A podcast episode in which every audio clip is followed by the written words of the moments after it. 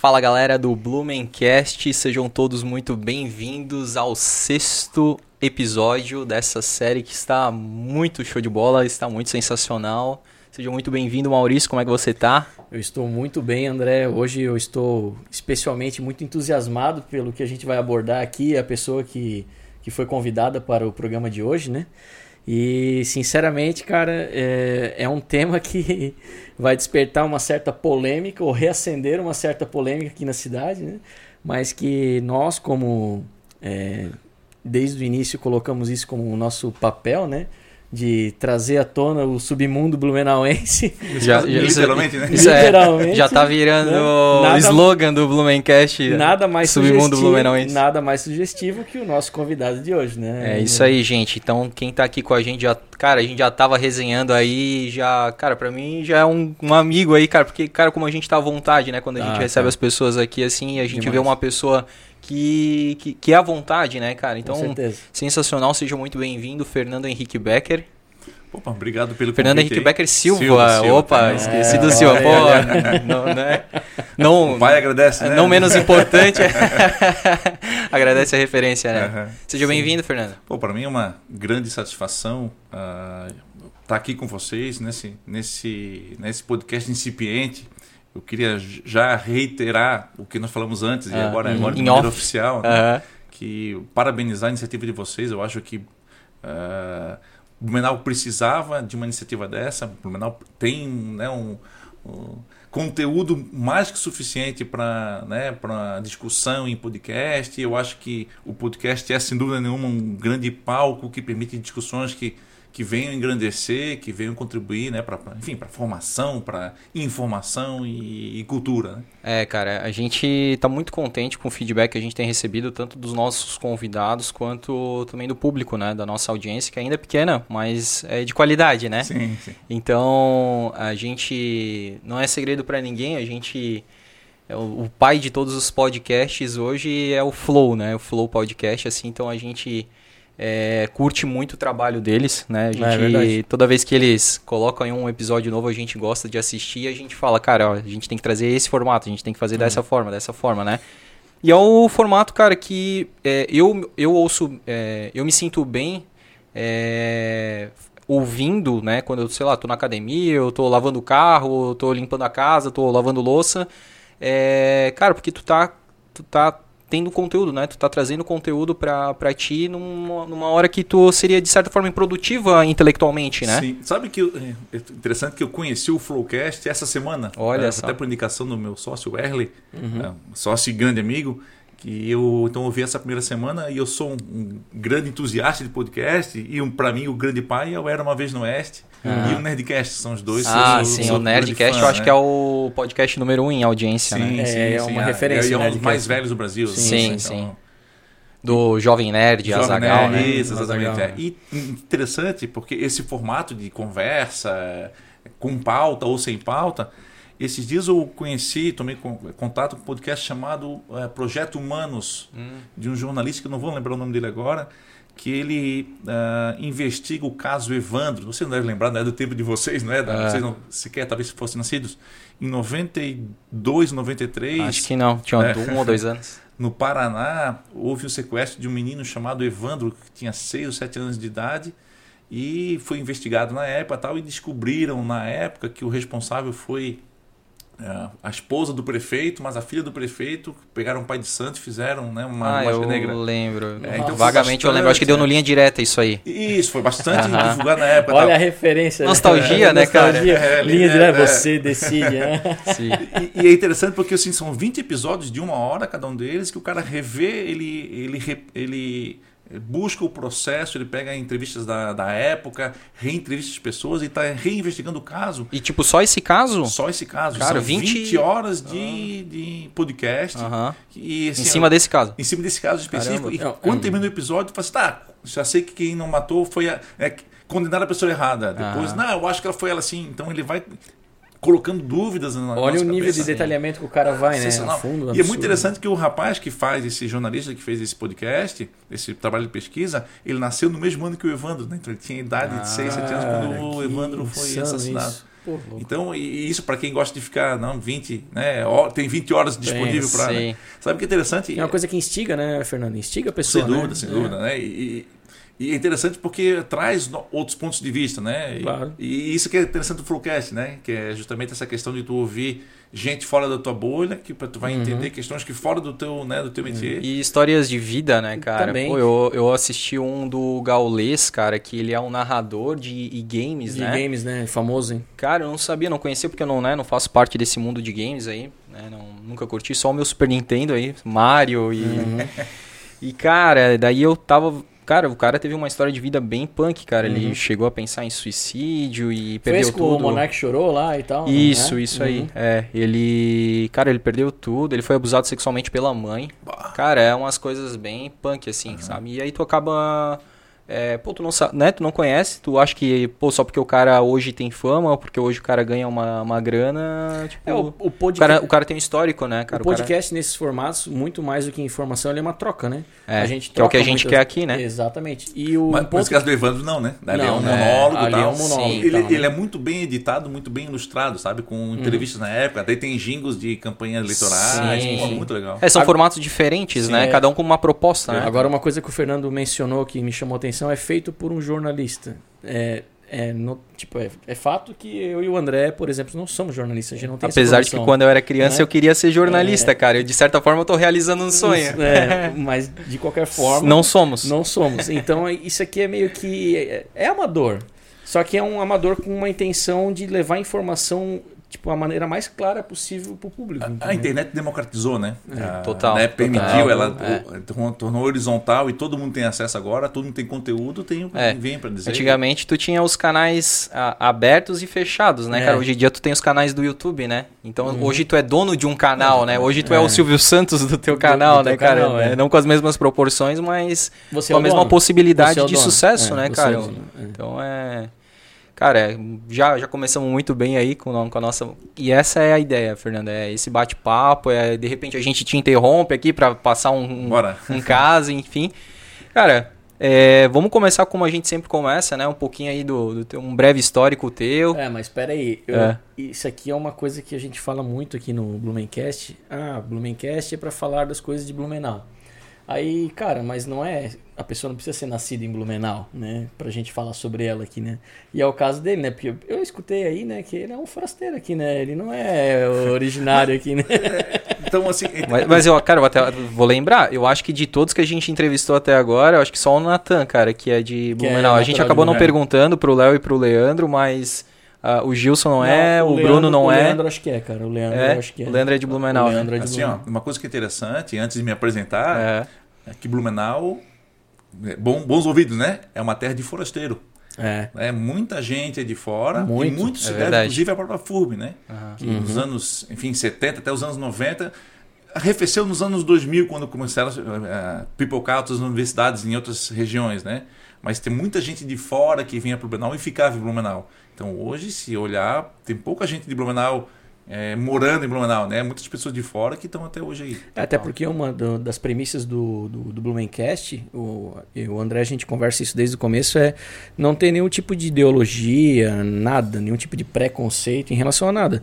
Ah, se a pessoa vem de Marte e está aqui em Blumenau e, fe, e, tipo, tá aqui contribuindo de alguma forma, pô, chamar, chamar para conversar, independente legal, de legal. como ela seja, o que ela seja, entendeu? Sem bairrismo. Sem, sem bairrismo, é, não. Legal. A gente já vive numa sociedade muito tradicionalista, né? Então não adianta a gente querer ser isso aqui, que daí a gente vai estar tá tomando um caminho errado, né? Sim, sem dúvida. É, mas como a gente estava falando, é, você é de fora, né, Fernando? Sim.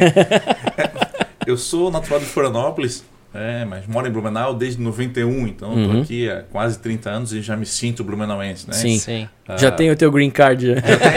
Da Alemanha sem passaporte? Na Alemanha sem passaporte, cara. E casei com uma itajaense, também radicando em Blumenau. Ah, então, nossa senhora. Mas uma, uma, coisa que é importante, que é interessante para início de conversa, é que pelo fato de ser de Florianópolis, eu tenho às vezes um breve é, problema de... É, de dicção e eu é. falo às vezes um pouquinho rápido demais. Ah, sim, sim. E uma dica que eu dou para né, quem está ouvindo o podcast é que, como eu costumo ouvir podcast em velocidade 1.25 ou 1.5, uhum. minha esposa fica ensandecida porque diz que gera aflição, ansiedade, enfim. Uhum. Eu percebi que eu falo em velocidade 1.25. Então, se alguém em casa tiver dificuldade de me entender, coloca em 0.75 que dá pra entender. que dá aquela compensada, né, cara? Aí vai me ouvir falando assim. Oh. É, é. Não, vai, vai, vou falar devagar. Sabe, pra ter ideia, quando eu fiquei com a minha esposa a primeira vez, eu cheguei pra ela e falei bem rapidinho, né? Você quer que deu um beijo e fala ah, dela, ah, aí pá. Então, então, já é uma maneira de chegar. Para, para os jovens que estão nos ouvindo, olha a técnica de sedução, hein? Já, né? É, cara. Mas enfim, eu sou é, nascido em Florianópolis, é, vim para Blumenau em 91. Meu pai trabalhava na Telesc, na saudosa ah, Telesc, que era a empresa. De depois virou Brasil Telecom Brasil e depois Oi. E depois Oi e agora está em recuperação é, judicial. ah, ela, tipo, ela não progrediu. É, é, e e eu vim para Blumenau e em, quando vim para cá, comecei a jogar vôlei na Barão. Eu tinha hum, 12, 13 anos. Que era da Bung, né? Não, naquela época ainda, ainda não, não, era. Bung, né? Era ficou forte Bung, ba, é, Bung Barão, acho. Barão Bung, Barão sim, Bung, sim, né? é, sim, Ceval depois, né? Isso. né? Então, é pouco antes foi antes, Ceval. Uh -huh. né? Depois foi a América, depois foi a Ceval, depois foi a Bung. Sim. E eu comecei a jogar vôlei então com 12, 13 anos e quando eu estava com 15 anos de idade, meus pais, meu pai então foi removido novamente para Florianópolis. E como eu já jogava aqui, assim, ó, vocês vão embora, eu fico, né? Então, uh -huh.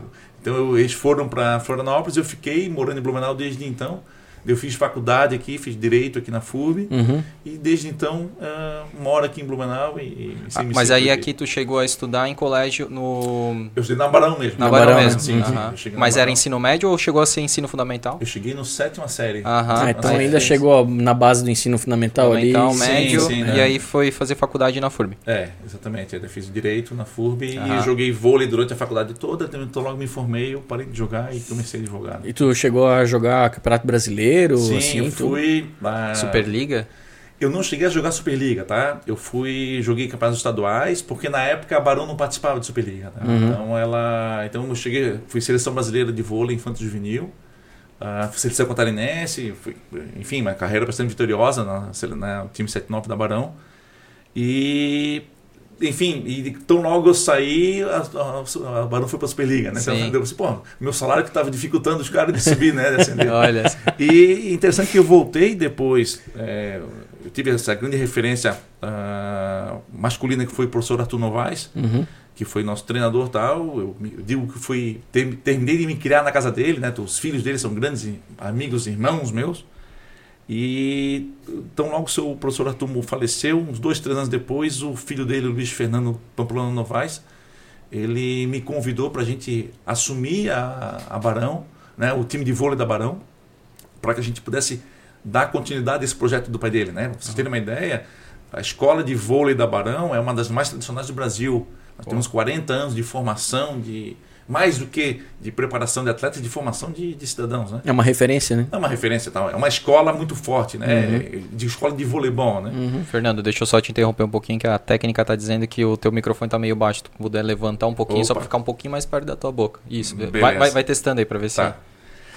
E então, é, a, a, a, convite do Luiz Fernando, a gente criou uma diretoria, nós retomamos esse projeto da Barão, né, para retomar a categoria de base e tal. E uh, a gente transformou o nome de Barão para a PAN, ah. Associação Professora Tunovais, em homenagem ao fundador do, do, clube, né?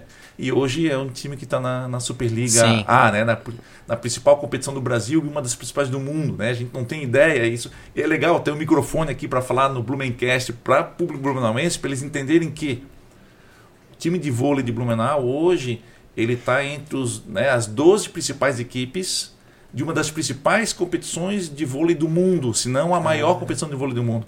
Então, quando vem jogar aqui, quando vem ter jogo no Galegão e com é aberto público, os principais jogadores do mundo estão aqui dentro da gente. Então, para a gente entender o que significa a gente estar. Tá, é, Tem uma relevância muito e, grande. E, cara, né, e a gente percebeu assim, eu acabei não, não indo assim, no, né, assistir os jogos lá no Galegão, mas, cara, deu uma repercussão muito grande. Eu não sei se isso foi só ano passado, se isso já era de alguns anos atrás. Vem sendo um crescente, tá? Ah. Eu fui em alguns, realmente cheio, e dá para ver que a população parece que abraça mais a causa desses esportes, como a gente já falou aqui em off do futebol profissional, por exemplo. Né? Sim pega o, a, o, o, vôlei mesmo, foi uma febre na época que estava no auge aqui. Nossa, cara. Então, hoje talvez não esteja mais nessa pegada, é, muito por causa. Eu acho, cara, tem vários fatores, mas falta um pouco mais de divulgação, um pouco mais dessa pegada, é, entende? É, é, como foi o André falou antes, né? Antes nós tínhamos um, uns veículos formais e oficiais de comunicação. Uhum. E hoje está muito pulverizado em redes sociais tal, é. né? Então a questão, se se busca, sem dúvida nenhuma, o maior desafio que tem para a PAN hoje é a gente fazer chegar em todos os rincões né, de Blumenau, uhum. para que todos saibam o que está acontecendo. Né? Sim. Daí a oportunidade de estar aqui é, falando sobre isso, uhum. também sobre isso. Né? Sim. Mas a. Uh, Hoje a gente, para você ter uma ideia, a gente coloca em média de quando era aberto ao público por conta da pandemia, antes da pandemia, de em torno de 1.300 a 1.500 pessoas por jogo em média. Teve jogo ali que ficou 500 pessoas de fora, é. a, a, lotação uhum. máxima do Galegão. Uh, enquanto que o Metropolitano, por exemplo, estava colocando 300, 400 pessoas no, no SESI. Que né? poderia caber mais no uhum. SESI e não, é, exatamente, não chega não, a ter a chega. lotação do então, público. Assim, é, então Uh, é um case de sucesso. Uh, Blumenau, hoje, o time da PAN é uma referência nacional em gestão e administração de esporte. E felizmente a gente tem isso aqui. E tomara que a gente consiga uh, estender esse profissionalismo para os outros esportes. Né? Porque nós temos né, o handebol feminino, né? o basquete de Blumenau. Uhum sempre foi tradicional. O, futsal, né? O, é, é, o futsal, o sempre foi um... é, o futsal voltou numa pegada muito forte aí ultimamente. É, antes da pandemia eu fui em alguns jogos no Galegão e pô, cheio, cara, lotado. Sim, sim, Blumenau gosta de gosta. Só que o, o público é, blumenauense ele é, é, orgulhoso no seguinte sentido, né? Ele gosta de time que ganha, né? Uhum. Ah, sim, é, sim. É, assim, Enquanto tá na crista da onda, é, tô lá assistindo o jogo. Nada contra, Começou a perder. Né? Não, é assim, se tiver demonstrando, né? Mas mais do que ganhar, se demonstrar brilho, ele fica. Ele, ele, veste a camisa. Então isso é muito. Cara, recentemente, eu não lembro qual foi o ano, mas foi, acho que dois anos atrás, não lembro. O saudoso Beck né, tava disputando a Série C e chegou na final lá, né? A final foi aqui no SESI. E fazia tempo que eu não sentia na cidade, quando eu estava lá no estádio, um clima daquele, cara. Porque o time jogou muito bem, meteu 3, 4 a 0, acho que foi na final lá. E subiu para a Série B, né, na época, né? E, cara, o SESI estava cheio. E, cara, foi uma festa que há muito tempo eu não sentia o torcedor de Blumenau assim. E realmente casa com isso, né? Ah, que quando o time tá ali nas, na é frente, natural, tal, é natural, o pessoal é, vai é. com tudo, né? Mas, cara, é natural, ok, mas tem que apoiar desde o início, né? A gente, a que... gente, na real, no último episódio que a gente conversou com o DJ Nathan Romanos, né? É, a gente falou sobre as casas de shows e os restaurantes, né? Que o público geralmente vai lá uma vez, aí tipo, pô, é. Todo mundo bate foto lá, todo mundo posta nas redes sociais. Quando né, tá na crista lá, ali, né? É, ah. que recém foi inaugurado e aí depois não vai mais e aquele lugar fecha, sabe? Pô, às vezes um lugar foi tão bem decorado, tão bem feito é, e tal. É. Cara, é, é, um, é um comportamento a ser estudado, cara, porque isso Bem também vai pro. É. Isso, isso vai pro esporte também, né, cara? Sim, sim. Mas aí tu tava falando da questão do vôlei e aí depois tu falou para ir para outros esportes, né? Mas voltando só pro vôlei, assim, tu acha que qual seria a, haveria uma digamos assim uma, uma evolução, um próximo degrau pro, pro vôlei de Blumenau, já que ele está na Superliga, está representando super bem, a, a casa está sempre cheia. Qual que seria o próximo passo para o vôlei de Blumenau? Tá, vamos pensar o seguinte, tá? Uh, ah, para vocês terem uma ideia, no, na liga do ano passado, 2019-2020, o nosso orçamento era de 600 mil reais para toda a temporada. Uhum. O Cruzeiro, o Sada Cruzeiro tinha de 14 milhões de reais o orçamento Nossa, deles. Assim, então, nós, é, nós, nos últimos uh, enfim, seis, sete anos em que é, estamos aí na diretoria, nós somos, vimos sendo sempre um dos menores orçamentos. E aí a questão de ter o profissionalismo e a, e a criatividade em transformar isso em resultado. Uh, nós ficamos então 5, 6 anos disputando a Superliga B e tivemos acesso no ano passado e jogamos a primeira Superliga A no ano passado. Voltamos depois de né, 16, 17 anos para a Superliga A. O, mas a, essa discrepância, né, esse grande né, abismo que existe Foi entre compensado é, daí, assim, com habilidade. Com... É, sim. Agora tu imagina o seguinte: teve um jogo esses dias uh, aqui em Blumenau que a gente jogou contra o Taubaté. Uhum. Uh, o Taubaté tinha nada menos que seis jogadores da seleção brasileira de vôlei em, em quadra. Caralho. Né? Era um jogo para 3.500 pessoas no Galegão, né? Um Ah. jogo para nós fazemos o pagar a folha daquele mês com aquele jogo ali, né? Uhum. Ah, infelizmente estava fechado por conta da, da, Da pandemia. da pandemia. Inclusive até o Renan Dalzotto, técnico da seleção brasileira, estava presente no ginásio para assistir o jogo. Então tava Bruninho, Lucão, enfim, esses Tudo por parte do do Taubaté. Taubaté. E como é que vamos jogar contra eles, né? Tem Aham. essa condição. Então a- a- o nosso projeto Mas aí quanto é que ficou o jogo? Foi 3 a 1 para eles, Aham. mas a gente incomodou. Incomodou. Foi Isso um, é importante, foi né? Um jogo transmitido para todo o Brasil pela Sport TV, então Uhum. foi bastante. né? Legal. É essa a grande vantagem de estar na Superliga A, né? Então a gente, a marca, a PAN e os seus patrocinadores então estão aí na Tem transmissão nacional. tem transmissão nacional e tal. Mas aí Então- tu diz então que faltaria a questão do- de mais patrocínios ou de patrocínios maiores, cotas maiores? Sim, os dois. Os Sim. dois casos, tá? E aí seria para contratação de jogadores. jogadores. Esse é o, o próximo degrau é esse, tá? Para ter uma ideia, assim, o nosso projeto pro ano passado era não cair, Uhum. para esse ano é ficar entre os seis e conforme for o orçamento pro ano que vem, brigar entre os quatro, tá? Porra, e cara, que legal. Dar É, é um projeto legal de ascensão, mas ao mesmo tempo bem pé no chão, né? É. E assim, uma coisa que é importante, eu sempre enfatizo isso, a gente sempre enfatiza o seguinte, mas o nosso DNA é formação do atleta, é a Sim. base. Uhum. né? Então a gente tem. Eu não lembro agora como é que está a estatística, mas nós tínhamos até ah, uns três anos atrás 18 ou 19 atletas cedidos para a seleção brasileira.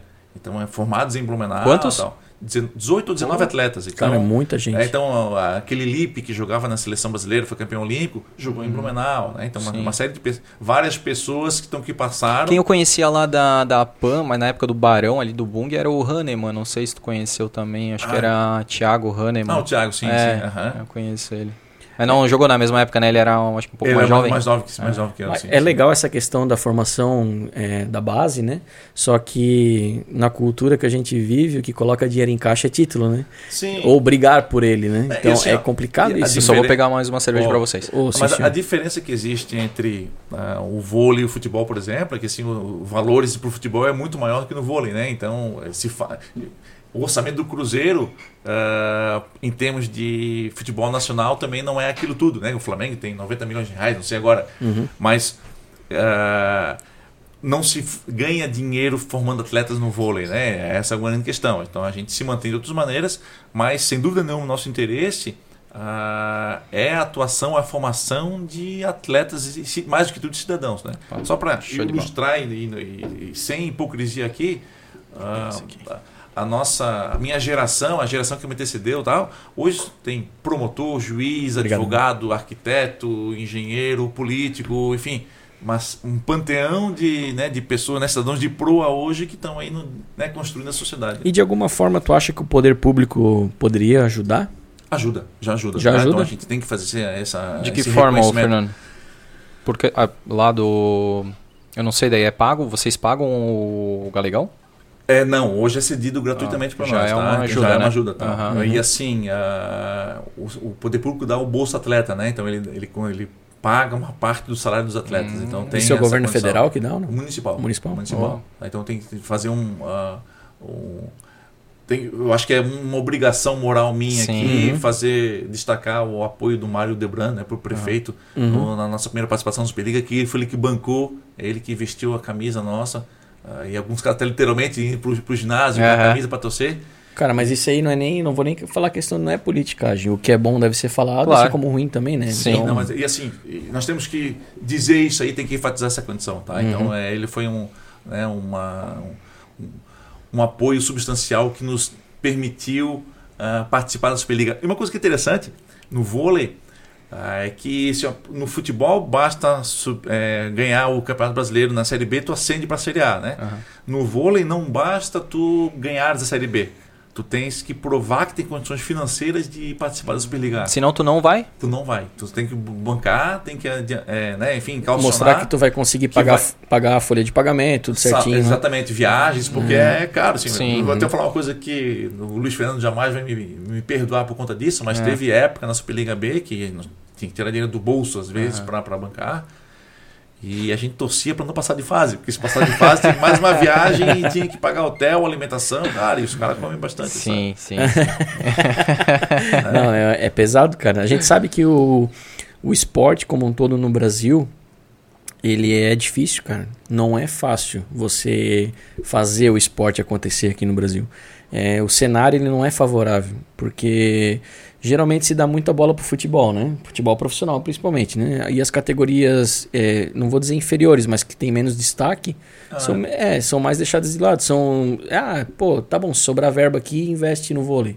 Sobrar verba aqui, investe no Mas ainda no o vôlei, coisa. digamos que é o segundo esporte, né? É, porque o, vôlei, ele ganhou muitos títulos de notoriedade, né? É, campeão assim, olímpico, campeão mundial, tudo isso chamou muita atenção. Eu, tô, eu sou, adoro futebol, sou, Sim. É, torcedor do Figueirense. não vamos voltar pro off, né? Porque tava uma guerra aqui. É, mas enfim, mas o. Mas me perdoe o futebol, mas o Brasil é o país do vôlei, né? O Brasil em é campeão títulos, olímpico masculino, sim. feminino, vôlei de dupla, de masculino e feminino. O Brasil é o país do vôlei. É, em títulos sim. É, não, nem título, é assim, claro. É por causa é, da questão, a gente fala muito a questão da é. mídia, né, cara? Pô, tipo, final de semana tu não... É, é, tipo, tinha lá no Esporte Espetacular, naquela, naquele horário ali, passava a Superliga de vôlei. Mas, pô, se tu hum. for olhar, sábado, domingo, quarta-feira, tudo é futebol, futebol né, cara? Sim, sim. É. É, o futebol é muita evidência porque eu acho que gira muito dinheiro em torno disso, né? Ainda é, né? É, é, por causa disso. Muito né? dinheiro, cara. Disso, é né? muito interesse, muito dinheiro, cara. O Mas com certeza o vôlei, eu acho muito mais estruturado o vôlei, mais é, organizado do que o futebol.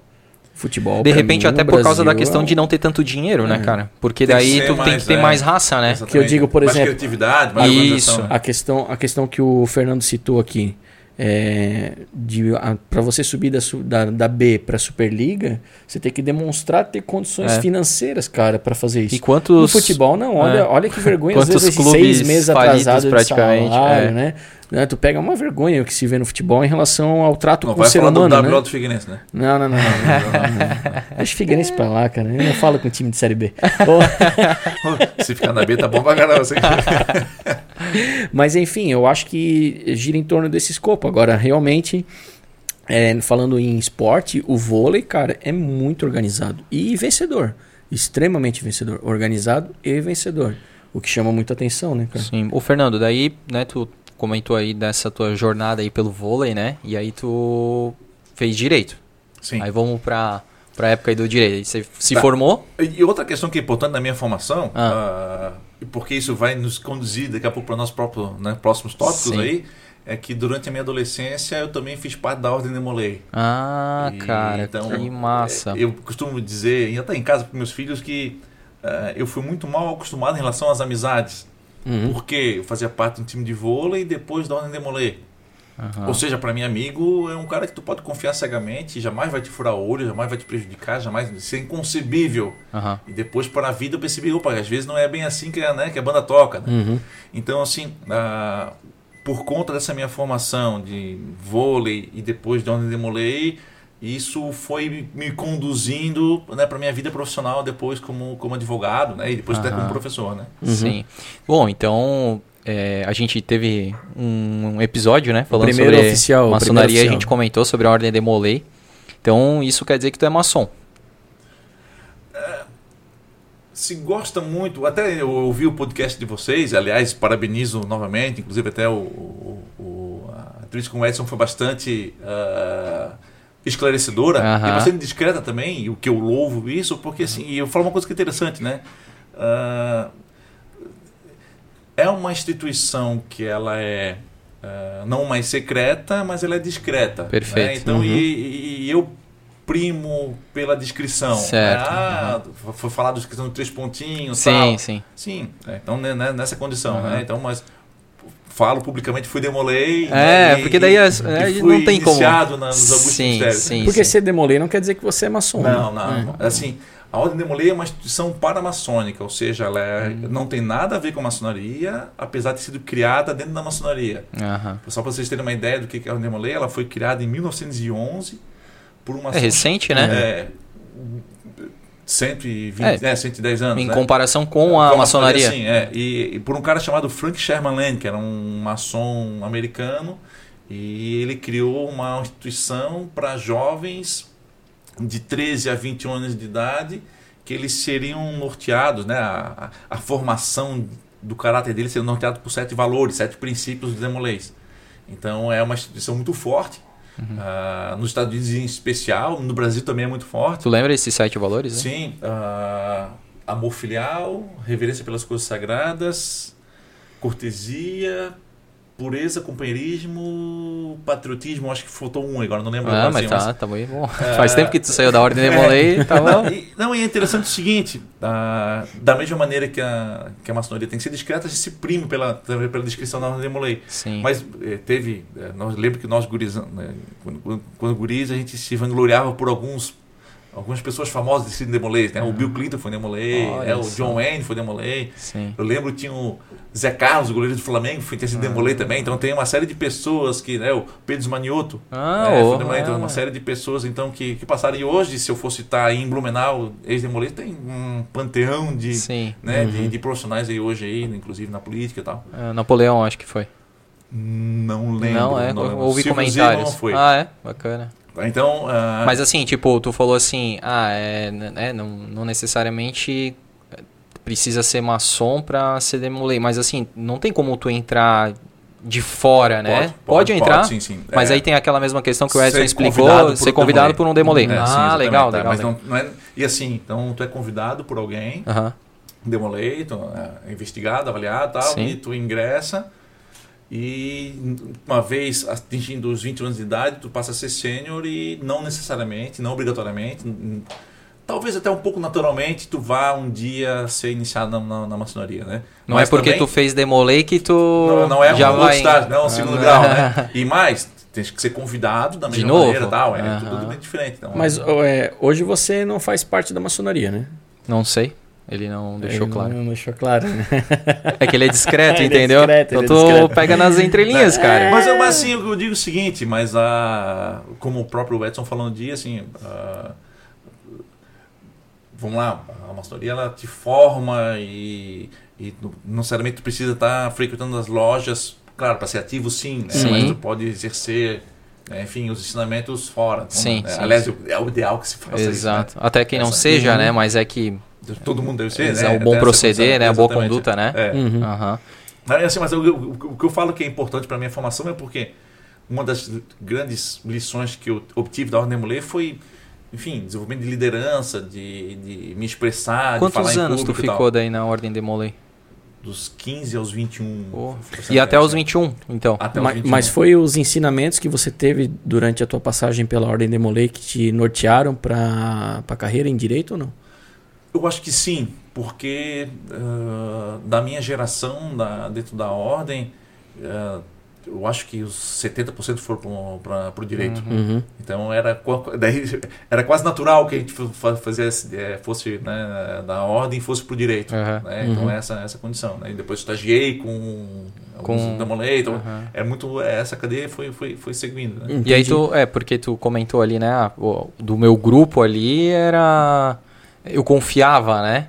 Então, é meio que tu não quer se, dis- de se Natural, distanciar, natural, né? natural, desse natural. desse Não, grupo assim, aí, desses pra ter- amigos. Para ter essa ideia, a gente se reúne até hoje, né? Então, Uhum. eh, são os Uhum. grandes amigos até hoje. Então Sim. tem essa. Só que mesmo eh, independente de um grupo ou não, eu acho que faz parte da nossa vida, né? Eu não sei, André, eu, eu quando fiz ensino superior, durante o ensino, eu já eu- aquilo o ensino superior, na verdade, ele serve muito para abrir tua cabeça também, né? Sim. Tipo, para tu começar a olhar a vida com outros olhos e traçar novos propósitos, ter novos nortes na vida, né?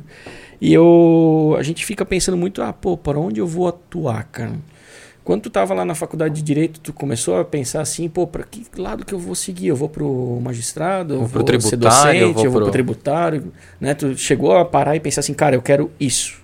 Porque é, se formar em direito te dá N possibilidades, né? Então, Tá, eu vou só pontuar uma questão que para a gente entender o. Eu, eu, eu- é importante que a gente sempre tenha em mente o seguinte, né? Que o mundo mudou mais nos últimos 10 anos do que no, de 10 anos para trás para os últimos 100 anos. Né? sim, então, bastante. o que, que significava fazer direito em Blumenau nos anos 90, né? Uhum. Era uma faculdade cujo vestibular era 16 por vaga, né? Então era muito concorrido. Uhum. Ah, e mais, naquele tempo, to- a maioria dos vestibulares eram concorridos, mas se tinha uma gama muito restrita de faculdades. Ou era engenharia civil, elétrica, ou medicina, ou direito. Os cursos eram restritos. É muito restrito. Uhum. Hoje está muito mais amplo. Aham. E por conta disso, ah, as opções eram menores também. Uhum. né? Então, tinha, não tinha jornalismo, tinha comunicação social. Isso, isso. Então, tinha, é, é, essa era, era, a administração também era muito, muito forte também no próprio da Ordem de Molay, né? Uhum. Ah, a própria amizade também e as questões de até onde conseguir estágio é, a gente por mais que a gente planeje a vida por mais que a gente projete e, e trace alguns é, rumos a vida acaba levando a gente muito né uh, às vezes pro bem ou pro mal né claro. mas assim uh, mas é que tu já foi pensando assim como tu falou ali ah pô mas eu já se eu fizer direito eu já tenho meio que um estágio garantido então já vai já foi planejando já foi pensando é, assim sim. Né? Uh, ainda que quando eu fui pro direito na época da, da, da, vestibular eu estava muito forte no vôlei ainda. Então, eu, daí eu, eu lembro que eu, eu fui convocado para a seleção brasileira de vôlei e a apresentação no Paraná era no dia do vestibular. Cara. Daí eu tinha que optar entre fazer o vestibular ou ir para o vôlei. Da, ou ir para a seleção brasileira, né? Daí eu falei para meus pais, cara, eu tô voando baixo na faculdade, no, no, no, no, terceirão eu vou fazer o vestibular. Daí meu pai ligou pro, pro técnico da seleção brasileira, cara, dá mais uma semana pro cara chegar depois ali. Daí ele autorizou e só que foi cancelada uma prova, foi anulada uma prova lá porque lá em Rio do Sul alguém tinha liberou um pessoal mais cedo e tal e foi remarcada uma prova para dali 20 dias. Tu podia ter se apresentado antes ali podia... e ter feito é, Puta, cara. É, Sim, poderia acontecer, mas é daí é... Vai saber? Como é que tu vai saber, né? É, é coisa assim, do destino. Né? É, e assim, era concorrido vestibular, se eventualmente eu não fizesse, eu, eu não fizesse vestibular, eu não Só sei no se próximo eu passaria, ano. é, não passaria no metade do ano. Sim. Então eu optei por fazer o, o vestibular. E como é que tu ficou nesse Assim, eu digo. Na seleção? Não, não, não. Eu falo, eu falo psicologicamente, cara, emocionalmente, cara. Porque, porra, é, eu, eu imagino que era a tua vida, cara, Sim, o vôlei. Porque assim, até hoje tu, tu, tu tá, fala tá com tanta paixão, cara, você do tinha, vôlei. Você tinha quantos anos ali naquela. Tinha 15 anos. 15 anos, olha que decisão, cara. 15, 16 com 15 anos, anos né? Eu ia fazer 16 em fevereiro. Assim, uh, é interessante que na época eu estava muito seguro da minha decisão. Não, cara, vou fazer vestibular, eu vou fazer, vou estudar porque é isso que eu quero, tal. E, e como assim, como era na época, né? Não se uhum. tinha a possibilidade de jogar fora, ah. né? Era, não era comum ah, não se vislumbrava a possibilidade de jogar na, na Europa. Uhum. Né? Mas já se tinha os grandes ídolos, né? Sim, da seleção sim, brasileira, sim, tanto feminina é, e masculina. Sim, agora, agora uma coisa que um parênteses, né? O, o, a grande graça né, de atuar hoje na diretoria da, da APAN é a possibilidade de eu cruzar com os meus ídolos do passado ah, hoje, né? Então, ó, ver o Giovanni Gavi, Marcelo Negrão, o Carlão, o Tandy, o Giba. Pô, agora cruzo com esses caras que eram meus ídolos na adolescência. Que legal. E assim, agora voltando para aquela pergunta. Ah. Eu estava muito seguro e eu nunca me arrependi disso até pouco tempo atrás. Até pouco tempo atrás.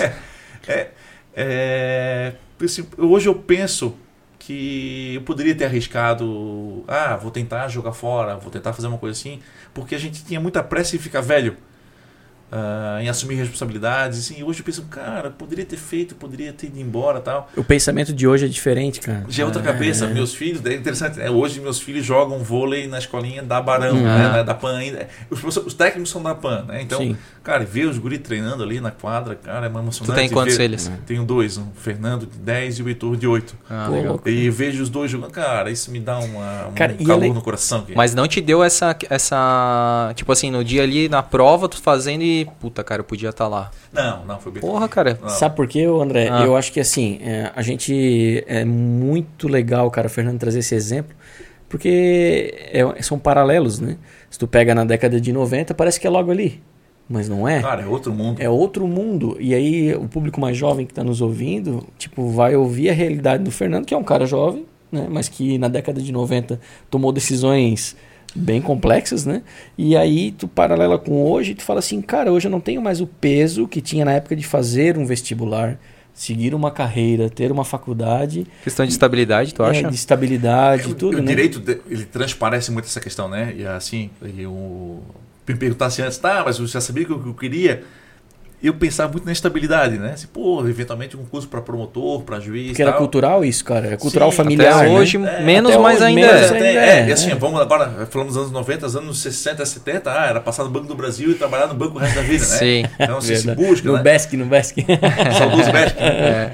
E assim, uh, interessante que se hoje meus filhos tivessem no mesmo dilema que eu tive, aos 15, 16 anos, de fazer vestibular, ir para a seleção, eu diria, vai para a seleção. Claro, se arrisca, vai. Cara, Se vai. arrisca, mete vai a cara. E tu tem vai- tempo vai depois tempo, se- Vai ter tempo depois. Que parece é que assim, cara, querendo ou não, é, as- essas profissões, a gente for olhar, não, não vamos não vamos pegar aquele negócio é, as próximas profissões que vão deixar de existir, não é isso, cara. Mas se for olhar, cara, advogado, por mais que tenha tecnologia, né, já se fale aí que né, é, pode ser uma, uma profissão, né, mais pra frente Ameaçada, ameaçada, com- assim como o médico também, né, por causa da inteligência artificial e tudo mais. Não, vou- não vamos entrar nesse, nesse caso agora.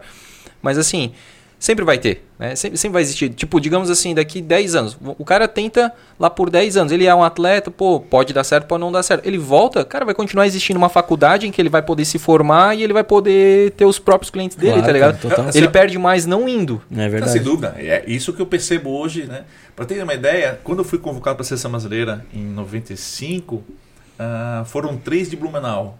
Ah, tu vê que a gente, nós- é, antes de nós três, apenas outros dois já tinham ido para a seleção brasileira de toda a história da Barão, que era o Sandro e o Marcelão. E em 95 fomos convocados eu, o René e o Anderson Piccolo, que são ah, dois irmãos meus, assim, tá?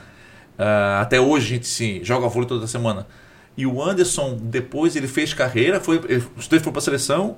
Eh, eu não me apresentei por conta do vestibular, o René foi e foi no último corte antes do Mundial, e o Anderson foi para o Mundial. E o Anderson, então, e, e o René também depois, mas o, o Anderson, ele virou profissional do voleibol, né? E ele f- morou na França, morou na Bélgica, então morou Teve uma, 10 ex- anos. teve uma experiência fantástica. Cara, né? aquele daí, hoje ele, hoje ele, ele tem uma, aquele Blue Paddle que tem ali no lado do Ipiranga, que é um, Aham, que é um aham. ginásio e tal, Uhum. pô, é um sucesso. Beach tênis, Aqui- né? Que é Aqui- tênis, aquele é tal. dele? É dele? É dele. Pô, né? que legal, cara. E o Anderson, pô, e é professor de francês. O cara tem uma experiência de vida sensacional. Ah, cara. é verdade. Então, assim, cara, eu penso assim, será que não valeria a pena eu ter tido essa experiência também? É. Mas, não se, mas isso, era, isso era fora Era uma do- outra época, Era né? outra época, É. tá? Hoje em dia, é, época era tu ir pro escuro, né? E hoje não, hoje tem muito acesso. É, eu fácil. tento muito fugir do se, cara. Meu, se é uma coisa que dói. Se eu tivesse feito aquilo, se eu tivesse. É, toca a vida, tal, né? é, eu não me arrependo, assim. Cara, dói. É assim, Ma- Mas dá pra entender, cara, porque É. tu traça o paralelo e tu olha pra trás, vê teus filhos ali e tu fala, meu, cara. eu Tem devia- tempo, a questão é que a gente tem nossa. tempo, a gente tem tempo. Hoje tem tudo na mão, né? cara? Sim. Hoje não tem. É, eu penso na minha filha da mesma forma. Cara, eu quero que ela. Eu, eu, Vai eu experimentar, né? Vai. eu tenho na minha mente em criar minha filha pro mundo. É, ela é do mundo, ela não é pra mim. É claro que a gente tem o senso de proteção paterno, normal. Só que, cara, eu quero que ela viva a vida, que ela curta, que ela realmente aproveite e, meu, e aproveite todas as oportunidades que aparecer na frente. É, vai ser cara. feliz, vai ser feliz. É, Ô. Fernando, e aí. Daí beleza, daí tu falou lá da questão do, do direito. E aí? Tá, daí é o seguinte, é, é, eu sempre tive uma grande, vou falar a palavra vocação, é uma palavra muito forte, assim, e não sei se eu queria dizer dessa maneira, né, mas ah, eu sempre gostei muito de escrever. Ah, E eu acho que advogado precisa ter um pouco desse. Também, também. né? É, ah, aí assim, para ter uma ideia, o primeiro livro que eu comecei a escrever foi com 7 anos de idade. E a minha avó brinca, né? Brincava, minha falecida avó, ela falava que o meu primeiro livro eu matei todos os personagens antes do final. Daí, pô, mas cadê que morreu todo mundo?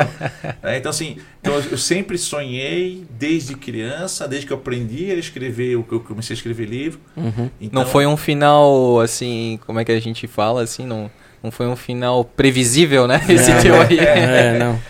Assim, Foi tipo o Game of Thrones, assim, no final, aquele Porra, silêncio, ele fica. todo mundo morre.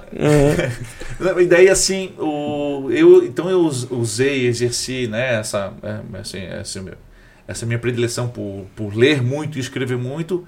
ah, me destaquei nesse sentido na Ordem de e por conta disso eu fui convidado por uma loja maçônica em 2002 para escrever o livro do cinquentenário da, dessa loja maçônica, né, chamada Uhum. Fraternidade Blumenauense. Cara, que massa. É. Vamos falar um pouco. Só pra dar um, pegar um gancho ali.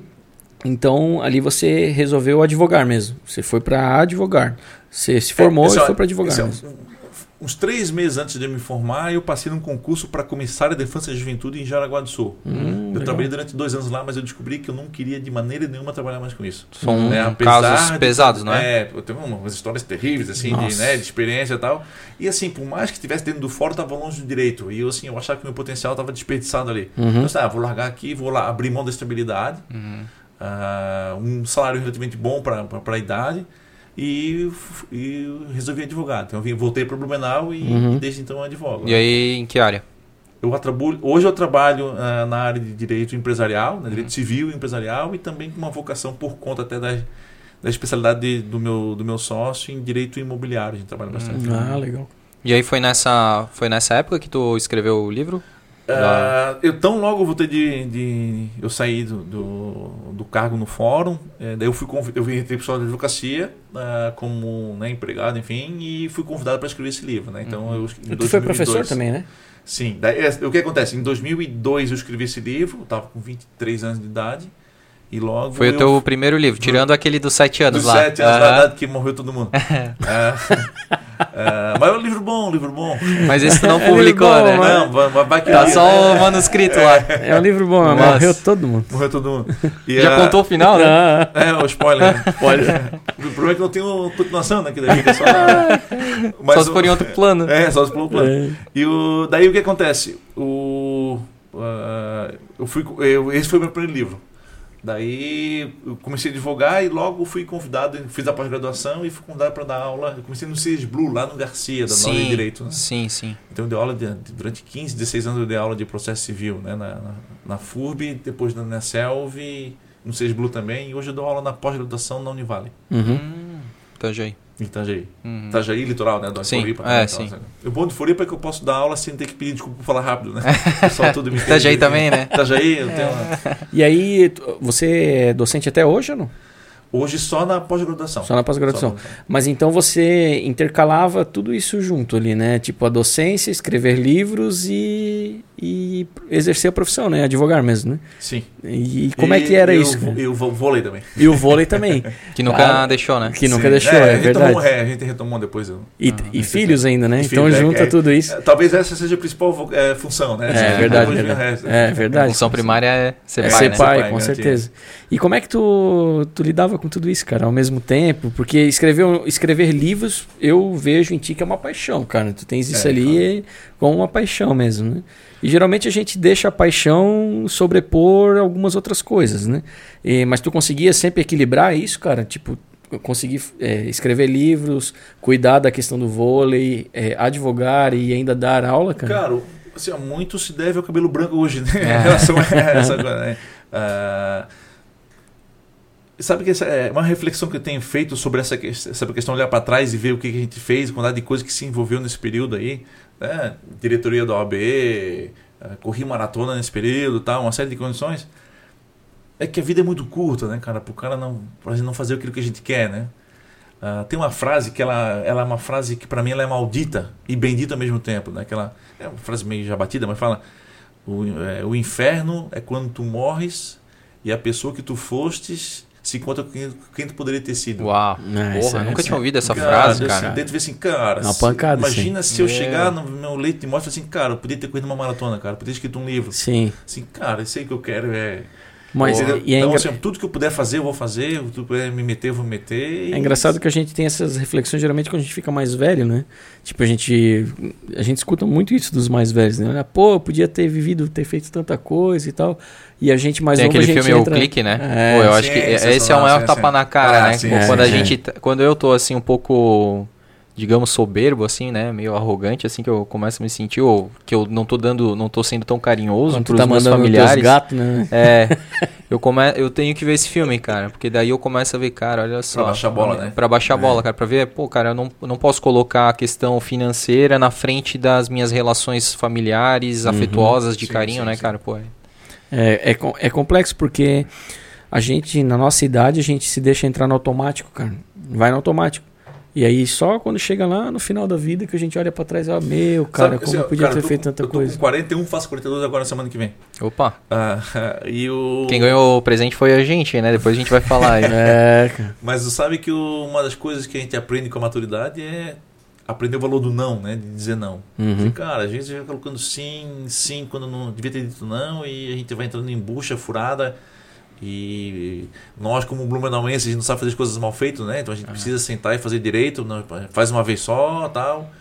Uh, às vezes simplesmente enrascada, mas a gente tem que fazer e fazer bem feito e terminar. Né? Uhum. Então a gente vai aprendendo a dizer, oh, calma, não dá para mim mais, agora segura a onda, vou passar, vou deixar a turma fazer.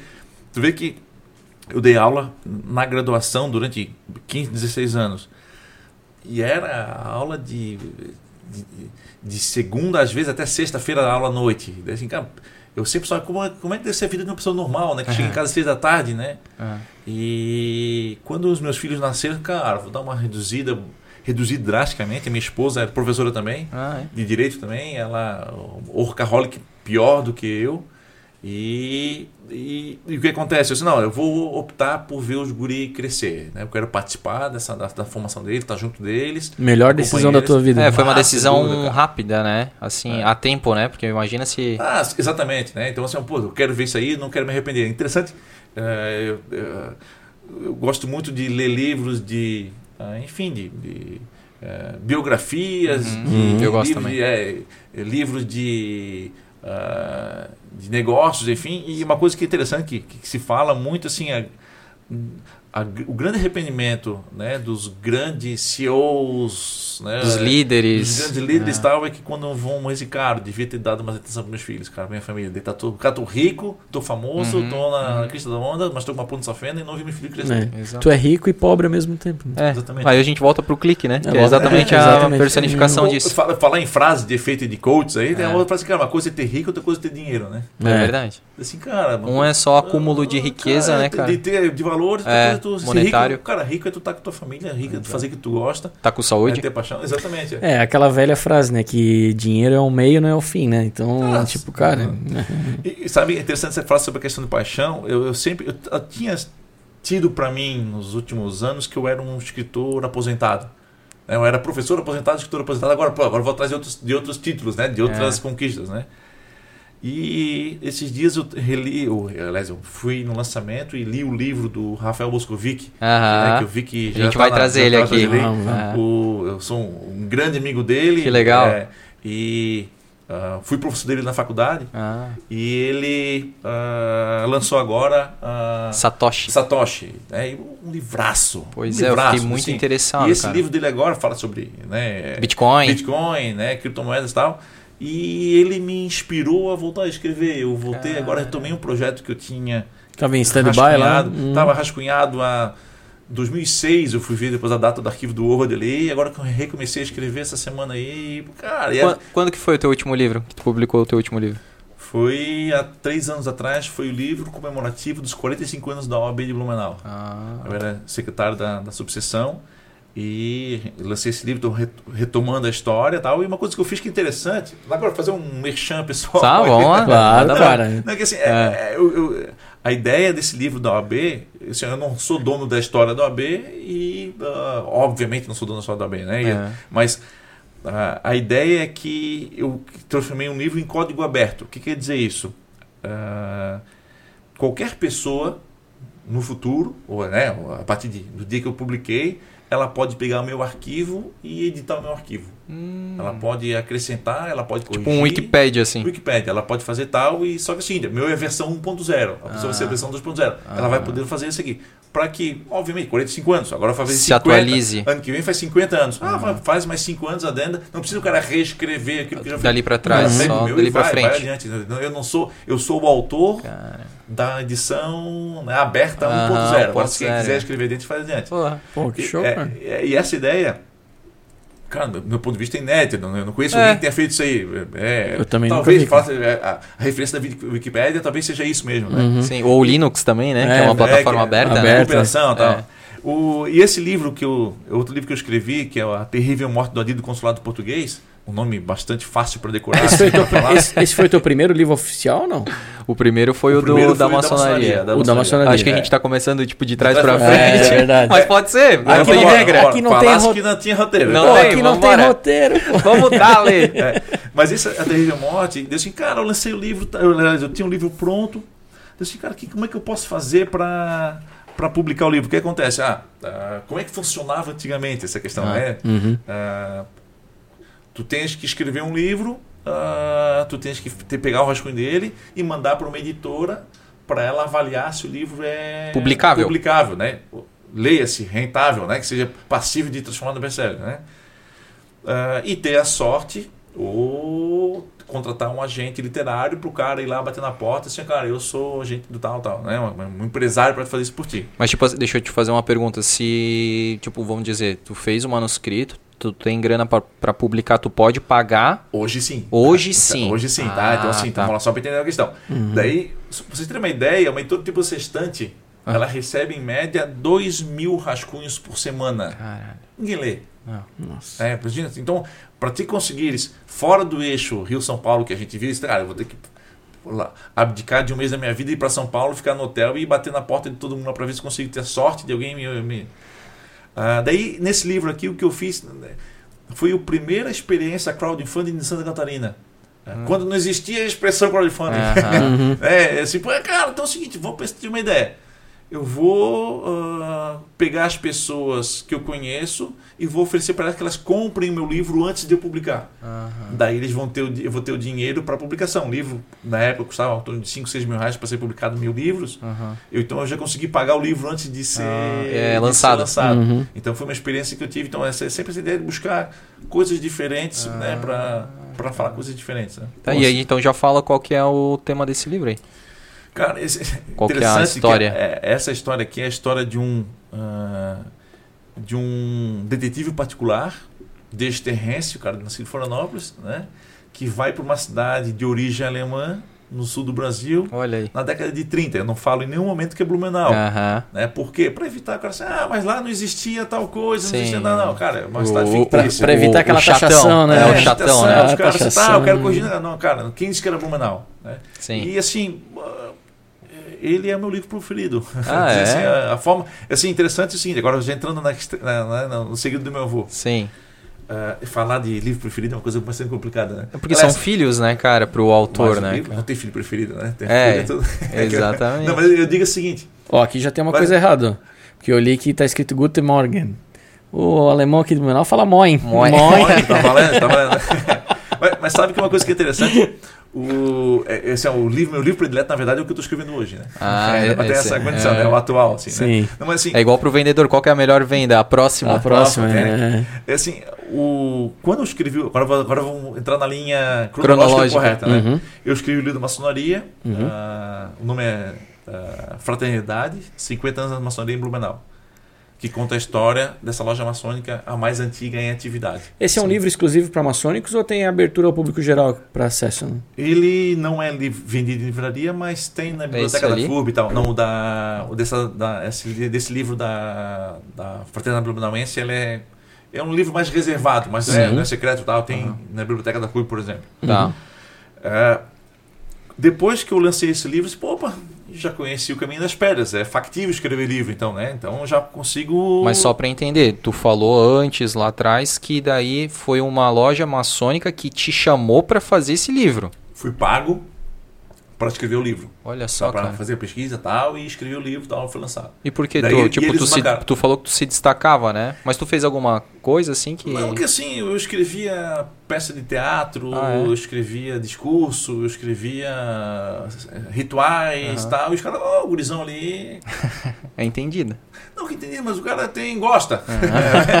Tem um É, perfil para fazer É, tal perfil coisa. sim, hoje pode contratar um historiador profissional para fazer o livro e pagar X, ou pode contratar um gurizão ali que vai fazer por X menos 2, né? Aham. Ou X dividido por 2. É isso, é, mais isso aí. É, é, mais isso aí. E daí então eu, eu escrevi esse livro, ah, tão logo eu escrevi assim, opa, então já conheci o Caminho das Pedras. E isso daí, tu tinha quantos anos? 23. Uhum. Daí eu assim, pô, daí eu agora vou abrindo agora uma viagem no tempo, naquela Uhum. puxa- puxada para né, pra década de 90, eu lembro quando eu cheguei em Blumenau nos anos 90, 91, 92, eu lembro no, no colégio na Barão, um- eu até lembro o local que me falaram assim, cara, sabia que Blumenau ah, tem um teatro construído para receber Hitler? Deu, pá, Cara. para. Para, em Blumenau, na Ali- cidade que eu moro. Ali tu já ser verdade." começou a ser instigado. Né? será, cara? Pô, achei que ele fosse. Cara, o maior vilão da história da humanidade teria planos ou teria vindo pra Blumenau. Cara, que loucura isso aqui e tal. E ficou aquela sementinha, né? Tal. Aquela dúvida? E uma coisa que eu estava até falando pro Maurício antes da, na- na- na- em off foi que É, em 91, nós estávamos falando em 40, 45 anos depois da primeira, no final da Segunda Guerra. Uhum. Então se falava baixinho sobre esses assuntos, né? Assim, cara, tu sabia disso aqui, cara, Hum. pá. Ia passando tipo de boca a boca, assim. Boca a boca, era bem. né, aquela coisa que não se falava de maneira ampla. Ah, nazismo. Imagina. O pessoal ficava receoso em falar sobre isso, né? Sim, até porque era uma ferida aberta ainda, né? Com certeza. Os opas e as omas viveram isso ali. Né? Muito por se tratar de uma cidade de cultura Exatamente, alemã tá? e tudo então, mais. Né? falavam assim, eu lembro. Assim, era inconcebível a ideia de que poderia ter o Mein Kampf, do que é o livro do Uhum, Hitler tal, sim. na, numa livraria para vender, cara. Sim. Sim. isso aí, se falava muita boca pequena. E deu assim. E isso ficou então latejando em mim e tal. E quando eu estava com, então, com 23, de- ah, que terminei o primeiro livro, cara, vou escrever um sobre sobre os estudos secretos. Pô, olhei, ninguém escreveu sobre isso aqui. Pô, mas que estranho, ninguém quer escrever, mas vambora, né? Então, assim, pô, veio um manezinho de Floripa para escrever uma coisa sobre isso aqui de Ah, Blumenau. a bola tava quicando, né? quicando, né? Quem... É, tá tolo, tá tolo, né? Ele É, é para com isso. jogador de vôlei, né? Foi, foi lá e deu um corte, né? Tava no foi. segundo toque lá. É, ele foi vambora. lá. E daí, assim, o, o, o- deu assim, ah, vou escrever sobre isso aqui. E foi um desafio para mim, porque eu escrevi esse livro da forma que eu não escrevo. Explico. Ah, a forma que eu escrevo mais naturalmente, não naturalmente, mas a forma que eu gosto de escrever Ah, mais é a frequentemente, forma né? do, te, do da Terremoto do Adido, que é uma, uma forma mais vamos chamar assim, mais burocrática, ela mais rebuscada. Ah, Ah, e o segredo do meu avô, eu fiz com a seguinte ideia. Eu lia muito aquela coleção Vagalume nos anos, né, quando era nos anos 80 e tal, que tinha os Caravelhos do Diabo, ah, o Mistério da Rua de Cima, até tem uns nomes assim. eh, tipo, bem suspense, assim. O não. suspense, mas infanto-juvenil. Uhum, uhum. né? Então, essa ideia foi escrever um livro direto para o público infanto-juvenil. Daí eu escrevi O Segredo do Meu Avô. E é interessante E é, porque. é engraçado que assim, deixa eu mostrar até a capa Pro YouTube? nossos ouvintes aí. Pro ouvintes não, né? É, Pro YouTube. Pro YouTube, né? You- YouTube. Spotify, YouTube, é, Spotify não vai É. ver. É, a capa por si só já é polêmica, né? É muito Essa polêmica. foto né? é uma foto que tem no arquivo histórico. Professor José Ferreira da Silva, que aliás também é um. É um ah, Maçom. Ele não, ele Ah. é tijucano. Ah, tijucano. ele- pra mim, saber quem são os maçom. Não, é um, é um forasteiro que veio de fora, né, obviamente, né, É, é um é. forasteiro que veio para Blumenau e foi prefeito de Blumenau. Né? Ah, olha só. Então é outro cara que foi o cara que. Ele foi Organizou. prefeito na década de 30, acho que foi, eu não lembro 30 ou agora. 40, tá? É. E hoje ele dá o nome pra uma ruazinha tão. Ah, pequenininha ali do Pequenininha. Shopping Beira Rio, não Shopping é? Beira Rio, né? Uhum. Meu, cara, não tem 30 metros não tem aquela nada rua. aquela rua, aquilo ali, né? É uma, é uma rua de passagem. É. Uhum. E, e- e nesse arquivo histórico ali tem várias documentações sobre, ah, enfim, sobre nazismo, inclusive, à disposição de todo mundo e tal. E eu achei essa foto e pá, achei a foto da capa do livro, né? Então, que é um desfile cívico que tem as bandeiras do Brasil, da Alemanha e nazista desfilando em, né, na principal rua da cidade. Ah, eu sempre achei estranho que essa cidade, porque não, não parecia. ah, essa foto é maior, tá? É, não parecia a Rua 15, Blumenau. E um dia alguém falou que é presente de Túlio, a foto. Então, que, então, é que a nossa região é um reduto, era um reduto nazista nos anos 30, isso é, faz parte da história, não isso é inegável. Né? Uhum. Então eu aproveitei e escrevi. na- e na verdade, sim, o que acontece? Né? O nazismo aqui é só um mero pano de fundo para uma aventura de, de jovens Uhum. pelas ruas de Blumenau. Tal, né? Então eu criei esse, esse enredo ah, com esse livro aqui. E é bacana, ah, do meu ponto de vista, obviamente, que a partir dele eu escrevi, ah, junto com um amigo meu chamado Alex Guinter, que é um escritor, que aliás é um desenhista, a gente fez uma, um spin-off desse livro do Segredo do Meu Avô, que foi As Joias para o Führer, que é uma Nossa. graphic novel que trata de uma história paralela que aconteceu no Segredo do Meu Avô, né? Cara, eu achei sensacional, até porque até eu também vou, vou mostrar aqui pro pessoal do Isso, YouTube. abre ali pra galera. Tu falou graphic novel, né? Mas Sim. eu falei popularmente como HQ, né? É, Deve ter uma diferença ali, mas pra quem é leigo, é, cara, olha que sensacional. E o Fernando comentou com a gente em off aí que tem tipo uns easter eggs assim, né? Easter egg é um, um elemento escondido aí. Comprem e achem. Cara, tem ele falou que tem algumas coisas aí bem, bem interessantes, cara, que tem que E- olhar com bastante É, detalhe. esse é o tomo 1 de 3, né? A parte 1 de 3, Sim. só que a gente ainda não Os outros tempo. dois. É, os dois tivemos filhos é, num, em período parecido, então os dois, opa, vamos dar uma segurada aqui pra gente dar mais. Eu já sim. comecei a rascunhar o roteiro. Então eu fiz o roteiro, ele fez o desenho desenho desse, dessa Muito massa, né? cara. Pô, tô. Cara, sensacional isso aqui. De é, verdade. Tô cara. louco pra ler, cara, agora que É vem de presente aí. Gostem. Cara, Cara, e, e tudo isso trouxe à tona, né, aquela velha mística que existe aqui na cidade, que eu desde Não criança... vai me perguntar se existem tudo secretos, né? Não, cara. É, Essa é a pergunta né, não é do nem episódio. questão- Não é Mas nem a questão de uma pergunta, é a questão de um, de um debate, porque eu desde criança, acho que o André também, a gente escuta falar dos túneis em Blumenau, né? E aí, essa discussão sempre foi muito é, falada, mas discreta, assim. O pessoal, algumas pessoas até ficavam meio assim de falar sobre isso. E em 2015, quando abriram aquela bendita daquela galeria ali na. na John Coisa- acho que Kennedy, era da né? Foz, né? É, da não, Foz do da Brasil. Odebrecht, Odebrecht, Odebrecht, Odebrecht, Odebrecht, sim, Tava era- fazendo obra ali na. e tava fazendo obra, de aí reacendeu essa discussão e tudo mais. Só que, cara, é, eu sou daquela opinião que onde há fumaça, há fogo, né? Tipo, não é. Cara, alguma coisa tem aí. Tipo, o Fernando ele traz essas histórias não só nos livros, mas é, publicamente ele sempre falou sobre isso, né? Pelo menos quando eu vi ele nas reportagens lá na época dos veículos de comunicação, né? E há um debate sobre isso, né? É, entre alguns historiadores e algumas pessoas aqui de Blumenau. Eu queria entender, assim, o Fernando, assim, como cidadão, assim, mesmo, né? Da, da, da cidade, uma pessoa que nasceu aqui. Cara, até onde isso tem algum cabimento ou não? Se a pessoa pode ou não acreditar Tá, nisso, então cara. vamos- entrar, pode, tipo, Tá, do vamos começo, dividir né? esse assunto em alguma. Essa, esse tema em alguns aspectos, tá? Primeiro que é o seguinte: ah, existem várias cidades no Brasil que existem lendas de que existem túneis ligando colégio de padre com colégio de freira. Rio Grande do Sul tem muito isso, né? Tem, eu acho que em São Paulo também tem, na Uhum. Bahia eu já li uma coisa nesse sentido, tá? Então já existia antes dos anos, 60, eh, dos anos 40, na, na época da construção do, do, né, do Teatro Carlos Gomes, já existiam rumores e boatos que existia um túnel ligando o Colégio Sagrada Família com o antigo Colégio Santo Antônio. Santo Antônio né? Uhum. Que os padres e as freiras se encontravam, tal, tal. Então tinha esses rumores aí tal. Esse foi o, primeiro boato já que É, começou, já tinha né? isso aí, né? Uhum. Então não é uma, não é uma lenda tão não exclusiva nossa, né? Aham. Ah, o Teatro Carlos Gomes, ele, ele foi construído nos anos 30, tá? se não me engano, em 36 e 39.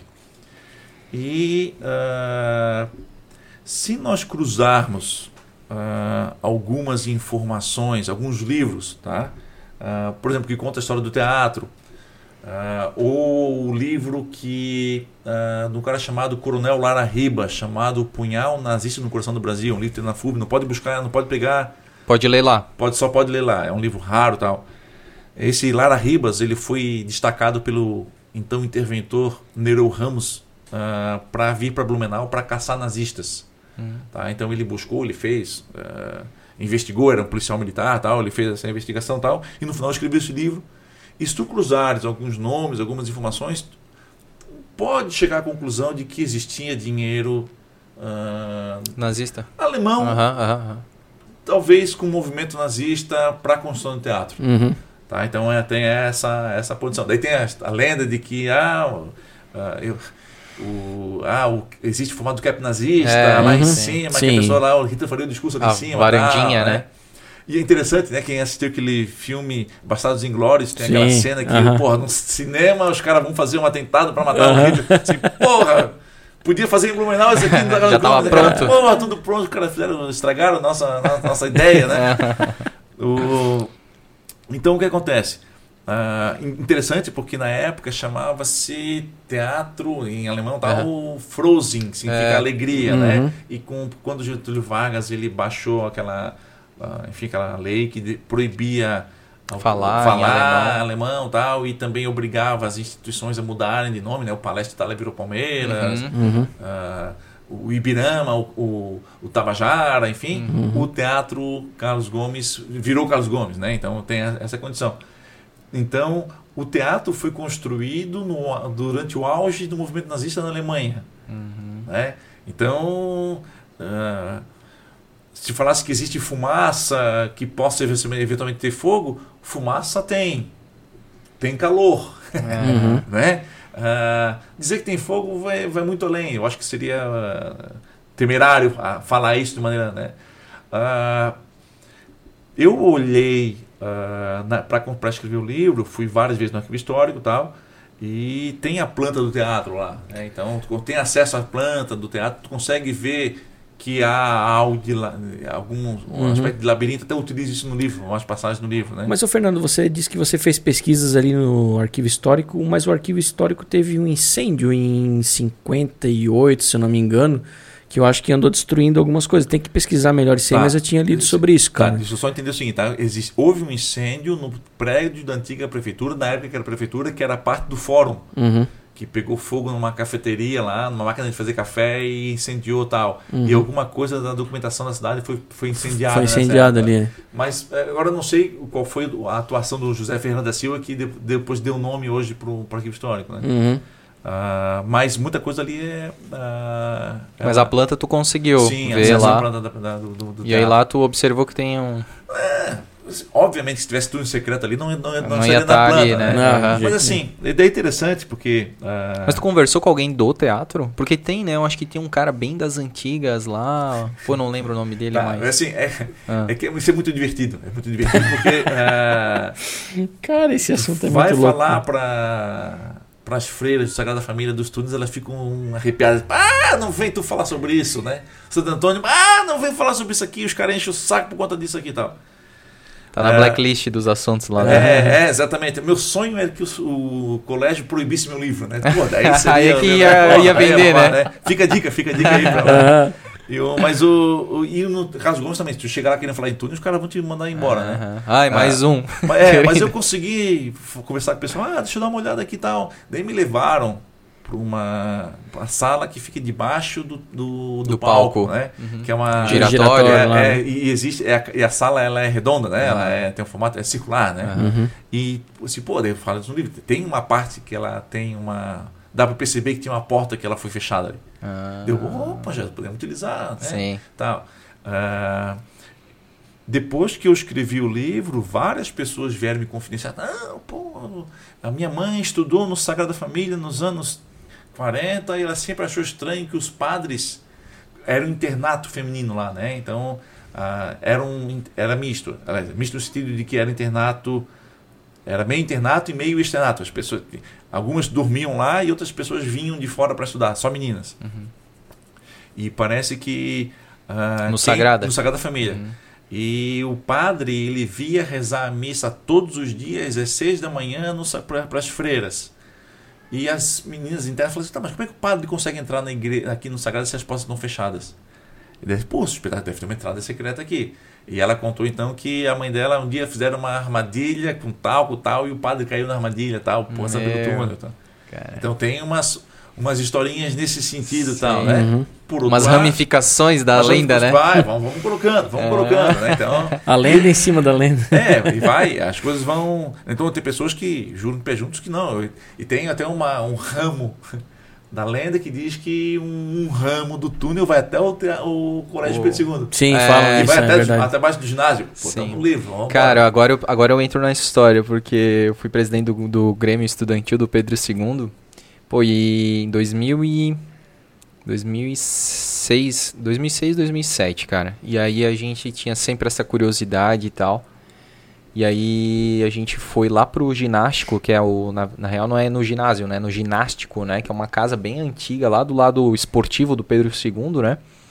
E aí, realmente, assim, aí tu tem que abrir uma porta de madeira e aí tem as, as escadas que levam pra cima e as escadas que levam pra baixo. Nessa escada que leva pra baixo é difícil porque tem uma hora que acaba as escadas e aí fica tipo, é meio que um muro assim, de um, cara, uns dois metros assim, né? Então, tipo, dois, dois metros e meio. Seria, seria difícil tu voltar. E a gente sabe como é que é o centro de Blumenau, a região da Alameda ali. Então, quando chove, quando dá um- uma Alaga enchente, alaga tudo. E aquela sala tava, é, tava alagada, mas é exatamente aonde se diz que tem a ligação do, do túnel, túnel. né? Que na época, eu lembro, o diretor na, na época era o Paulo Zimmer.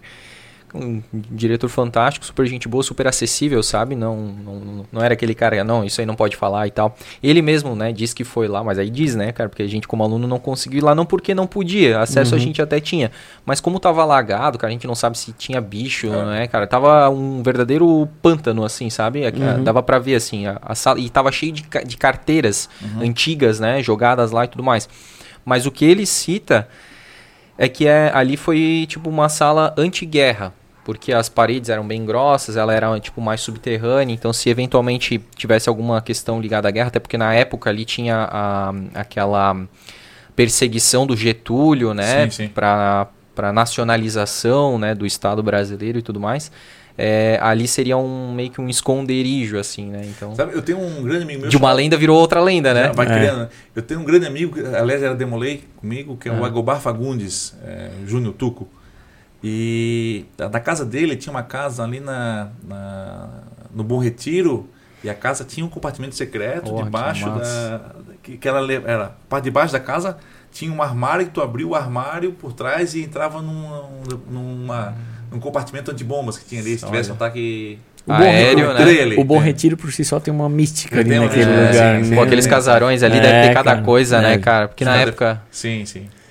Cara, mas é isso aí, aí a gente pega pela, pelo assunto, né?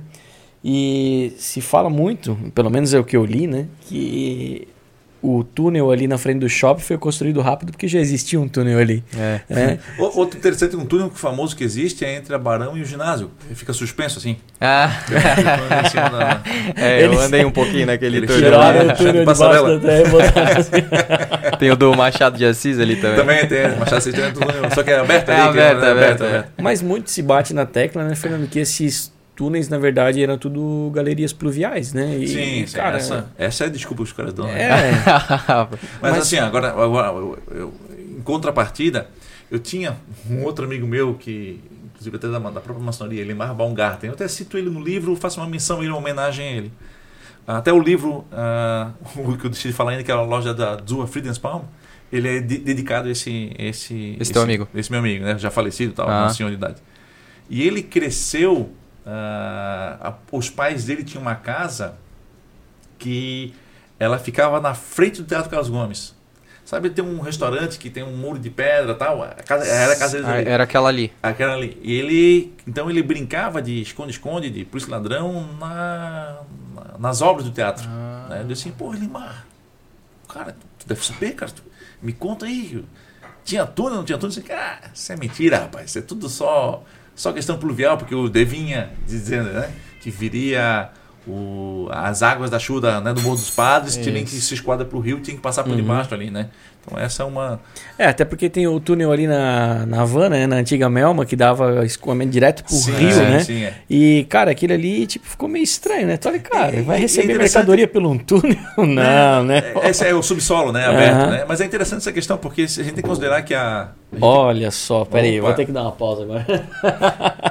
Cara, agora ah, elevou ah, o nível, né, cara? Agora, agora sim, ó. Que isso. Agora nós vamos tomar uma Vitbeer, porque hoje fez um dia muito Agora quente. eu vou falar a verdade aqui. Agora eu vou falar as verdades sobre... Vamos falar as verdades, é. Agora vai ficar Tudo que eu sei sobre de verdade, sobre isso aqui. Mas o...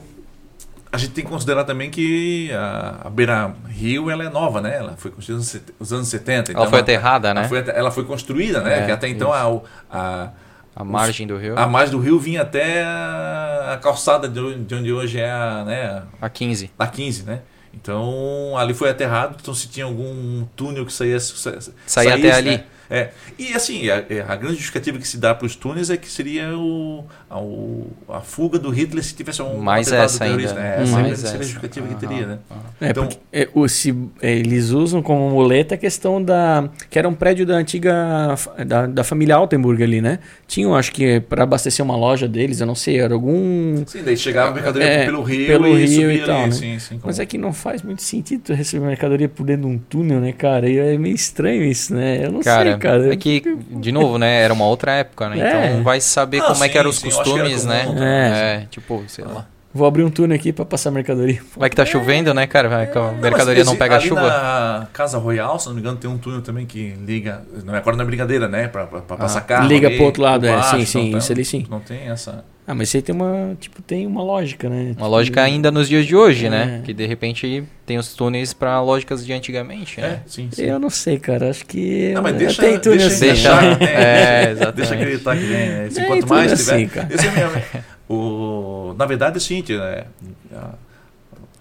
Eu posso até dizer que essa descoberta do Tino ali na rua, professor o John presidente Kennedy, o John John Kennedy. Kennedy ali foi um jogo de marketing pro meu livro, pra gente É, acender, ali deu uma. deu uma reaquecida. Opa. Mas sabe, eu estava até falando para ti antes, André, que eu, Aham. na- hoje existe um rapaz chamado William, ele me procurou no ano passado, que ele tá agora transformou o roteiro, né, transformou o livro Segredo do Meu Avô num roteiro, ah, e vai transformar numa série para ser filmada e, se possível, ter lançado no Netflix. Então, Cara, Pô, que cara, hora. sensacional, Começa a Foi ficar- Fernando. animal. Começa a ficar divertido, né? Cara, Pô, com Eu só queria fazer uma ressalva, cara, Sim. que isso aqui, volta e meia, isso me perguntam, e assim, ah, o segredo do meu avô. Os caras, porra, teu avô era nazista, é verdade, Assim, cara. desse- Ah, mas é por causa do. do- Ah, do cara, romance fala- ali. Fala que era. É, assim, pô, o problema é que o meu avô era um pescador de Florianópolis. né? É, então, assim, ah, quando eu falo a opção pelo título Segredo do meu avô, eu até não vou dizer que me arrependo pelo título, mas enfim, ah, foi, foi Mas, mas ele chama atenção, cara. É, e assim, a ideia seria né, o segredo dos avós da nossa geração, né? Ah. Então era é, o, o, o que, que eles viveram, experimentaram, né? Assim, nesse, no processo de, para elaboração do livro, de pesquisa, eu conversei com várias pessoas da, da época, né, que viveram tal, a história de que se passava passando, né, dando óleo de carro para quem falasse alemão, era preso, batia, apanhava, tal, tem essas condições. Eu coloquei, né, para deixar consignado isso para as pessoas que de agora leiam e entendam o que aconteceu, né? Uhum. Então, eu optei por isso aqui para que a gente conheça a história, né? É que foi uma época de repressão, né? Uma... É, Tem uma série, aliás, um documentário que eu recomendo muito para vocês, chamada Anauê. Ah, ela foi feita por um documentarista aqui de Santa Catarina. Eu até dou entrevista nessa, nessa- nesse documentário. Hum. E se salvo engano, ela está no, no, no YouTube disponível, tá? Anauê. Anauê, que conta a história do integralismo no Brasil. E nessa, e o que aconteceu? Ele começou a pesquisar sobre integralismo, né, que seria um movimento, vamos lá, entre aspas, nazi, fascista brasileiro, né, tupiniquim. Ah, e ele debandou para o lado do nazismo e tal, né? Então ele entrevista as pessoas da época, então é muito bacana. E Mas aí focado em Santa Catarina? em Santa Catarina, no Vale do Itajaí. Sim. Pô, e é interessante que ele entrevista o Lara Ribas, que foi aquele cara que eu falei pra Ah. vocês que ele busca, né? E agora sim, vou fazer, já abri vários parênteses, agora vou abrir um colchete para aqui, para a gente possa comentar aqui. Uhum. Ah, Pra não um sair da fórmula matemática. é, um, assu- um assunto que ah, pode parecer um pouco delicado, mas, enfim, já que eu tô com o microfone, posso, né? Ô, cara, Posso- que é livre. É, Cara, que é livre é assim, total. ah, o Lara Ribas, quando veio para Blumenau para caçar nazistas nos anos 30, nos anos 40, ele aprendeu muita documentação e material de né, nazista na cidade e tal. E levou tudo para Florianópolis isso. Né? Então foi tudo aprendido. E se eu não me engano, ele Só tá- porque era capital? porque ele era capital, porque Tá. ele era sediado lá e tal. E ah, eu entendo que seria, já que já se passaram quase 70 anos da Segunda Guerra Mundial, ah, que é um assunto que, bem ou mal, ele pertence ao imaginário popular blumenauense e Uhum. tal, se- você podia pensar em resgatar esse material Ah, com certeza, cara. e colocar no museu.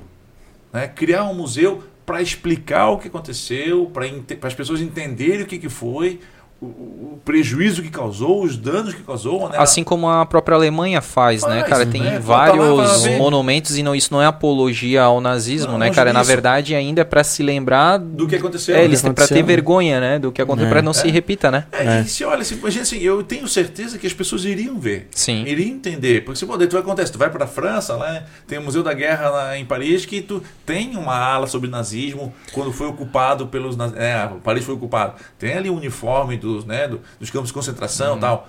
É que olha isso é história, né? Isso é Cara, história. nós somos uma cidade de colonização alemã, nada mais natural do que a gente falar sobre essa, essa parte da história, Sim, né? até porque a população na época viveu Não, isso, bem viveu, ou mal, cara, pô, se, Tá né? aqui, cara, tem um. É histórico. um- é um histórico, tinha É assim, desenho. é assim, agora vamos só entender uma coisa, né? Que assim, ah, é uma idiotice, desculpa, Hum. né? Que quem pensa o contrário. Hum. Ah, querer condenar os blumenauenses porque aconteceu na, na Alemanha. Assim, cara, não, não tem sentido. Por quê? Sim. Né? Porque ah, o alemão que estava lá, não, o alemão estava aqui, né? Uhum. Ah, nós somos resultado de uma imigração que tem acontecido 100 anos antes aqui. Uhum. Né? Ah, existia troca de informações, existia tudo e tal. Sim, né? existia uma, um- uma espécie de apologia à cultura da pátria mãe, sim, né? mas só que não pode condenar as pessoas daqui por o que aconteceu lá, né? Até porque, tipo, aqui não acontecia campo de concentração, aqui não, Não. se, né? Tinha, tá? Tinha? Oh, é. agora que- veio. Agora É, veio. só que é o seguinte, só que quem ia lá era alemão e italiano, né? Como? Que era o inverso. Né? Então o alemão que vinha aqui, o cara que era de Blumenau, Ah. que falasse alemão, ah, papapá, nazista e tal, cara, vou pegava o cara, mandava pro cara para concentração em Ah, Joinville. é? Então tinha isso. Esse documentário do Do Anauê. Anauê conta, mostra, opa, aconteceu isso aqui. É o inverso. É o inverso, inverso. cara. Obviamente que com quem ganha a guerra conta a história, Ah, né? A história é- pertence ao vencedor, né? Tem Sim. essa condição. Então é, é interessante verificar, é interessante, tem, nesse Anauê tem uma história de uma senhora, ah, olha que interessante, ela tinha, ah, ah, eu acho que 14, 15 anos, ela tinha ido já com o pai dela para a Alemanha, o pai dela era possivelmente um grande industrial e tal, e ela foi visitar a Alemanha, ela conta que um dia ela foi num, num, num estádio de, de esporte, futebol, enfim, e tinha desfile nazista lá. Sim. E as pessoas olhando e tal. E daí passava as tropas, depois passava um carro com Hitler tal. E daí todo mundo, pô, batia palma, ela tava lá vendo, ela era criança. Daí uma hora ela saiu correndo e tirou uma foto do Hitler de baixo, assim. Todo mundo queria comprar essa foto dela. Aham. Porque, imagina a relíquia que ela tem. Sim. E daí ela conta que depois ela veio para Blumenau tal. E quando ela tinha 15 ou 16 anos, ela e a irmã dela foram para a Alemanha, em 39, para fazer turismo. Tipo, ela disse, ah, nunca vou negar uma viagem de turismo para a Europa, né? Pô, mas Daí- foi em 39? 39. E ela tinha passagem, se não me engano, foi em julho e a volta para outubro de 39. E pô, passagem comprada já com do navio, já com a, né, com a, cama, com, o com o camarote dela e tal. E quando ela estava lá com a irmã, só com a irmã, estourou a guerra. Cara, Cara, ela ficou nove anos sem voltar para o Brasil. cara. Cara, ela ficou na guerra lá. Assim, ficou sem contato com a família. Imagina, Sim. tinha... E no epicentro da crise, né? Lá, na- no meio do, Sim, do né? furacão, É. né? Nesse caso. né? Cara, que E, daí, insano. e ela conta assim, daí perguntaram, tá, mas vem cá, e, e campo de concentração, como é que funcionava isso aqui? Ela assim, olha, eu não, só fiquei sabendo disso quando acabou a guerra. Tá, mas tu não via judeu lá? Assim, olha, a questão é a seguinte, ela assim, ela achava, ela via que os judeus eram obrigados a usar aquela estrela tal, e por lei eles tinham que sair da rua, da calçada, se tivesse vindo um alemão, eles tinham que descer Ah, da calçada, um alemão, né? Um, um alemão que não fosse judeu, né? Sim, sim. E ela, ela, assim, ela achava muito humilhante aquilo ali. Pô, mas que absurdo isso aqui, porque eu tinha amigos judeus no Brasil. Ela falou. E depois olha, eu percebi que de fato algumas pessoas começaram a eh, diminuir o número. Só que eu não imaginava que os caras iam levar para canto de extermínio. Eles iam levar levando para outro lugar. Aham. Então, assim, se ela, que morava lá, não tinha noção do que estava acontecendo, que dirá o Imagina cara daqui de Blumenau? Blumenau. Não, né, total. cara? É, Porque não os tinha- meios de comunicação não eram não como existia, é não hoje, tinha, né, cara? Tinha, só Sim. ficaram sabendo depois e certamente ficaram envergonhados com o que aconteceu. Aham. Então é. A gente tem que olhar com, com, com cuidado, né? Sim. O problema que a gente está vendo hoje, isso aí, eu acho que todo podcast hoje está falando sobre essa questão, é o seguinte: a gente não pode querer medir os atos e as pessoas do passado com a regra de hoje, né? Não, é totalmente É, É diferente. diferente, eu não posso querer. Olha o acesso à informação que a gente Não, tem tem. hoje, é instantâneo. Não, e a E- própria questão da cultura, né, cara? Se fala tanto assim. Cara, eu vejo uma galera batendo assim tipo, em pessoas é, que faziam, digamos, programas de TV em, nos anos 90. Né? Que a gente sabe, né, cara? Era uma putaria, né, cara? No, no, no Domingo Legal, no Gugu e tudo, cara. Novo! É, banheiro e tal. Eu- Cara, eu, eu não né? critico. Cara, e hoje em dia tu não vê mais, claro, né? Hoje também agora se há muita crítica da questão do politicamente correto, né, cara? Porque todo mundo tá cagando regra, Eu, né? chamo, Então, eu costumo chamar isso de neo-hipocrisia, né? É. Ah, o cara não vai querer. Tipo, hoje também não tem mais público pra isso, né? O cara vai na internet hoje tem acesso a tudo quanto é tipo de putaria. Ele não vai querer ver o banheiro do Gugu. mas né? é que tem a questão do friend do family friendly, friendly, né? Family friendly, né, cara? Então, tipo, cara, o que que é pra família, o que que tu pode assistir com É, teus mas filhos, é, o que que filho tu é não pode. né, consegue cara? Fica- controlar Então, tipo, o conteúdo. na época, claro, a gente, nós somos as crianças dos anos 90 que Sim. assistia a banheira do Gugu. Era a massa, gente é. tá, é, Isso explica muita coisa. né? Isso explica muita coisa, né, cara? Então, assim, cara, claro, mas como é que, como é que estaria a sociedade, de repente, se a sociedade fosse hoje, nos anos 90, de repente? Como é que a gente estaria hoje, em 2020? É uma reflexão que a gente tem que fazer, sabe? É. Só que, claro, cara, tem coisas assim que parece que é, é demais, né? Mas, a- por exemplo, a própria questão hoje, o fe, né, a questão do feminismo, né? É, que a gente até quer trazer, né, pessoas para falar Claro. disso, assim. Mas tem essa questão, cara, que antigamente, né, nas propagandas de cerveja se usava muito, né, a questão Mulher e tal, da- né? mulher, mulher objeto e É. tudo mais. E hoje, né, tem essa. Porra, a, a empresa que fizer isso ainda, eu acho que hoje é a Itaipava, que ainda mantém aquela. Eu não sei como é que é o nome dela, mas. Verão? É, Ah, só tu vem falasse, verão, né? vem Tu- verão, tu vai verão, tu- é. Eu não sei o nome dela. Mas ela ainda é a única, cara, porque tirando ela, as outras cervejas não fazem mais não, essa. partiram por outra linha, né? É. Partiram por outra linha. Aline riscado, mas eu não. Só, Oh, só de ouvir falar. Ó, louco, né, Só de ouvir falar, só de cara? ouvir falar. Mas assim, ó, é, é complicado a gente comparar os paralelos de épocas porque a evolução é muito, mas muito rápida. Olha como a gente vem evoluindo assim de uma maneira estrondosa nos últimos 10 anos.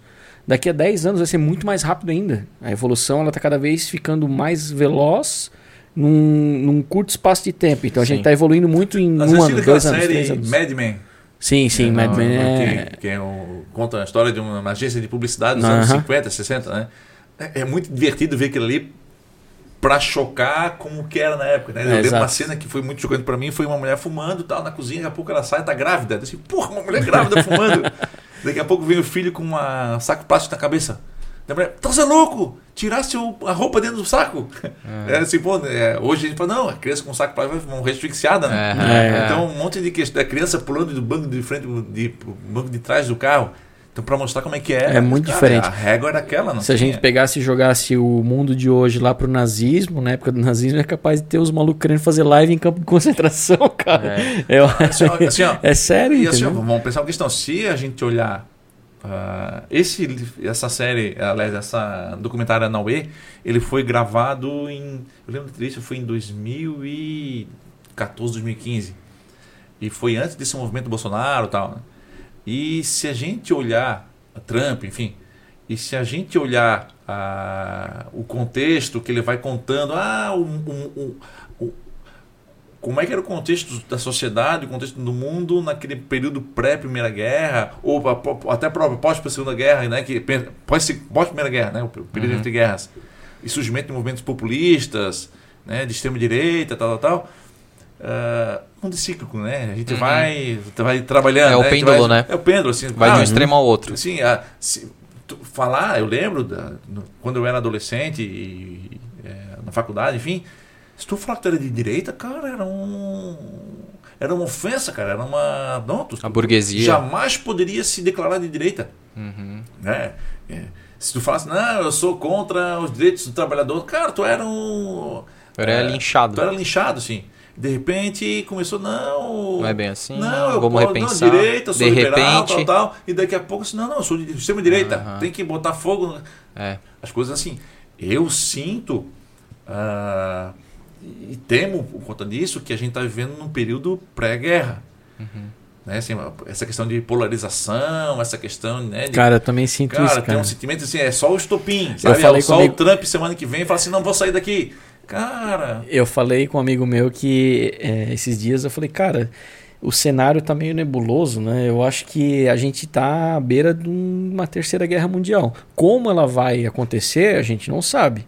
Ah, não vai ser nos moldes tradicionais de uma guerra lá, que vai tanque de guerra invadindo o país, não sei. Pode ser uma guerra tecnológica? É, Pode sempre se ser. falou, né, na É. guerra cibernética. É, né? ou guerra de vírus, né? Exato, É, cara, de biológica. vírus, biológica, né? Então, assim, pode ser de diversas formas. Vocês viram ela aquele cara do Alibaba que tá tá, sumido? sumiu, cara. Sim, sim. É. o- Jack... Jack Ma. Ma. E né? morreu o cara que da uma empresa de videogames lá, né? Vu, eu não lembro agora. E Sim. o cara, morreu, 39 anos, morreu de uma maneira Ah, é, parece que é- envenenado. Envenenado, isso aí. É, o nome da província lá é Wuhan, né? Wuhan, alguma coisa assim, eu não lembro como é Do que se vírus? pronuncia, do vírus que iniciou. Wuhan. Wuhan, né? É. E a, W-U-H-A-N. o- Parece, que- parece que o governo chinês lá não permitiu que a OMS fosse lá investigar, entendeu? Sim. Teve É, um bloqueio e tal, meu. É que foi bem Bem- estranho, né, cara, essa É. questão do vírus ali, da, das estatísticas chinesas, porque, tipo, lá começou e aí, cara, ah, pô, deu 5 mil mortes e tal, e de repente Acabou. parou, É. é. Aí, cara, Europa, Itália, todo Bombando, mundo lá né? morrendo, aí veio pro Brasil, Estados Unidos, Índia, e aí, cara, China se manteve ali E, agora, estática. e ela muito vendendo estranho. máscara pro mundo todo. É, vendendo máscara, exatamente. E vacina agora. É. Agora, tudo, todo esse cenário, não só da pandemia, no geral, cara, leva a crer que a gente está à beira de, um- de uma nova guerra É, Eu- mundial. Eu, acho né? que esse, essa pandemia, não sei o quanto que ela vai influenciar nesse. Se ela vai apimentar ou eventualmente refrescar essa questão dessa tensão que existia muito antes, né? Uhum. Nós tínhamos comentado quando tu entraste em contato comigo É. Falei rápido agora, né? ah, eu tô entendendo tudo, cara. é, depois coloca 0,75, né? Velocidade. É que o. Pô, não, não me achasse, né? No, ah. Cara, não tem Instagram, não tem. Ah, né? cara, fala aí, fala aí. Eu fui um dos, né, das pessoas que viram assim, aquelas, aquele documentário. O né, dilema das redes das sociais. Redes sociais. Cara, deixou aterrorizado, né? Sim. Por vários motivos, vários motivos, né? Ah, não é preocupação que eles têm acesso àquilo que eu gosto e vão me vender porque eu não vou comprar. Né? Uhum. então... então, cara, eu só, só te interrompendo um pouquinho, mas, cara, eu acho isso, eu acho que eu já falei isso em outro episódio, mas, cara, eu acho isso fantástico, cara, porque isso me facilita muito. Eu pego oh. e falo cerveja, de repente vem a, a, propaganda de cerveja não pode, na real, no, nos patrocinados, mas, ah, sei lá, eu falo fogão e aí de repente vem a propaganda de fogão. Cara, é o que eu tô precisando, é o, os caras estão me mostrando lá, claro, eu tenho possibilidade de, de, né, de buscar outras, de fazer outras pesquisas. Mas, cara, isso tem me facilitado muito. Inclusive, tem coisas que são tão difíceis de, de tu conseguir até pesquisando que, cara, eles te ouvindo e te oferecendo ali para mim é muito bom. Sim, é. O problema o pessoal, é que. Pessoal, desculpa interromper, se... mas é que tá muito engraçado ver uma cena nos bastidores aqui, que é a Joyce fazendo a gestão dos felinos, cara. Eles, eles geralmente eles ficam bem revoltados quando tem muita gente aqui. E aí a Joyce tá fazendo a gestão deles ali, tá engraçado, porque eles não obedecem, cara. Sabe, é complicado. Sabe que ser pai de menino de 10 e de 8 anos é pastorear gatos. Fica, vamos, vamos, vamos, e os não vão, tu vai se vai, fica só pedindo. Tem vontade própria, né, cara? Quer, né? Sacanagem. Desculpa interromper, mas é não, é que foi muito não, pontual, cara. Assim, uma preocupação que se tem não é nem que eles te ouçam aquilo que tu estás falando e te deem aquilo, né? A preocupação é que eles possam te induzir a pensar nisso, né? Ah, é, sim. Essa é. tá bom, cara, então vou começar a colocar na cabeça dele que ele vai querer cerveja daqui a pouco, né? Sim, sim. É, e começa a te... É, tu vira uma marionete, né? Eles te é. comandam, na verdade. Comandam teu, a tua escolha, né? Se, tu ler aquele livro 21 lições do século XXI, daquele cara que escreveu uh, Sapiens e Homo Deus, uhum. israelense, historiador israelense, é desesperador nesse sentido, é. sabe? Essa, essa ideia de que ah, aquele, é, é, por exemplo, assim, ah, se tu usares uma pulseira ah, que tem um batimento cardíaco, enquanto tu caminha, tua pressão, tal, tal, tal, tu, tu queres usar ela e tu vai pagar 50% do valor do plano de saúde, pô, uhum. sim, é, pô, vale a pena, né? Uhum. A questão é que, porque eles vão estar te monitorando e não vão te. É, vão, enfim, eles podem aumentar ou diminuir o preço do, do teu plano porque tu estás respeitando não as regras de saúde, né? Sim. Ah, estás tomando cerveja. Uhum. Então, aumentar o teu risco, vai aumentar o valor do teu plano de saúde. Sim. E, Isso é legal. É, é porque parece que tem sempre a moeda de troca, né, cara? Uhum. Eles te oferecem uma facilidade, é. o, problema cobram... é o, seguinte, o problema é o seguinte: é tu, ah, eu vou tomar uma cerveja agora. Opa, não pode. Uhum. Ah, eu quero assistir agora a final, Figueirense, Havaí. Não, é, não pode, porque tu pode ficar nervoso uhum. e eles começam a te proibir. Uhum. Daí tu fica refém uhum. da, da máquina. É, mas é tudo uma questão de escolha, né, cara? Eu acho que é uma questão de escolha. Eu, por exemplo, eu escolhi abdicar do Facebook há dois anos e meio já. Mas não foi é... por. Com certeza não foi por uma questão de foi por uma questão que a própria rede, né, tá morrendo, não, né? a rede em si ela já não era mais atrativa é para mim, tava, é isso, tava, hoje é de tio, né? Tava é. extremamente poluída e tal. Aí eu é. fiquei só focado no Instagram.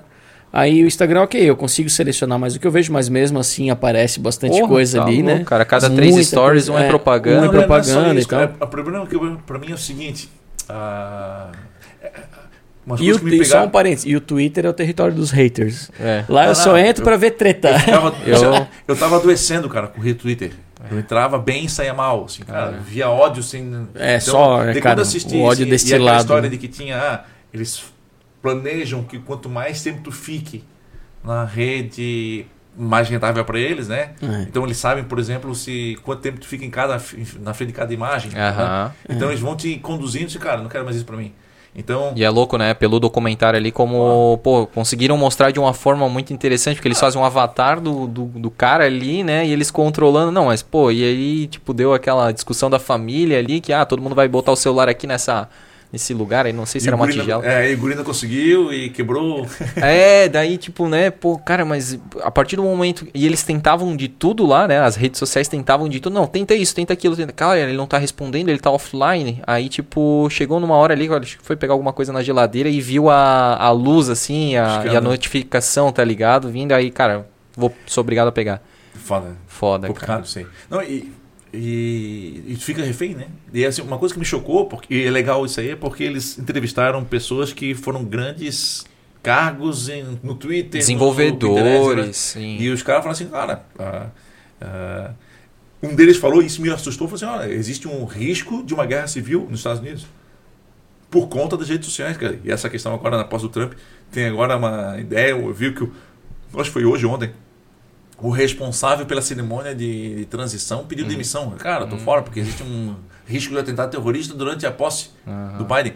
Feito por americano. Exato. É. Esse cara é resultado Terrorismo de interno mesmo. Interno, cara, é guerra civil, né? É, cara, eu tenho medo de. Dois, medo que eu falo é o seguinte, né? De ter que viver 2020, 2022, ano que vem a eleição, cara. Não é que, que encheção de saco deve ser essa polarização. Ah, cara, é, tá complicado porque eu, eu sou uma pessoa que eu curto investir, né? Na bolsa e tudo mais, né? Eu, nos últimos dias, eu liquidei minhas posições, zerei tudo, porque o mercado está bem assustado com a posse do Biden. Se acontecer uma merda lá, cara, é, é derrocada. O mercado vai tiro longo para baixo. Então, eu já... segura para daqui a 15 dias, então? Claro, não, eu não estou exposto ao risco, cara. Eu preservo meu capital e tá lá. E tem muita gente fazendo isso aos pouquinhos, desmontando posição nos investimentos e tudo mais. Porque, cara, a chance disso acontecer é bem real. Então, aqui do Brasil de longe, a gente acha que não leva muito a sério. Mas o pessoal de lá tá muito preocupado, cara. Ah, tá muito preocupado mesmo.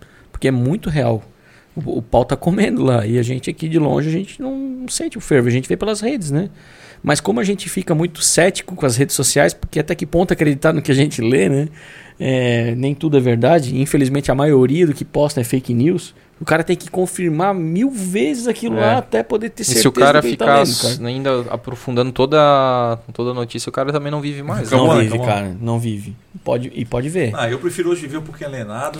Pô, e, cara, e vou te falar, cara, interessantíssimo tu ter feito isso, cara, porque eu vi o documentário, fui impactado, mas não ao ponto de me desvencilhar das redes é. sociais, Uma cara. coisa que me chocou ali também foi assim, ah, qual a idade que teus filhos podem usar as redes? Esse cara com 16 anos. É. Estão lá em casa.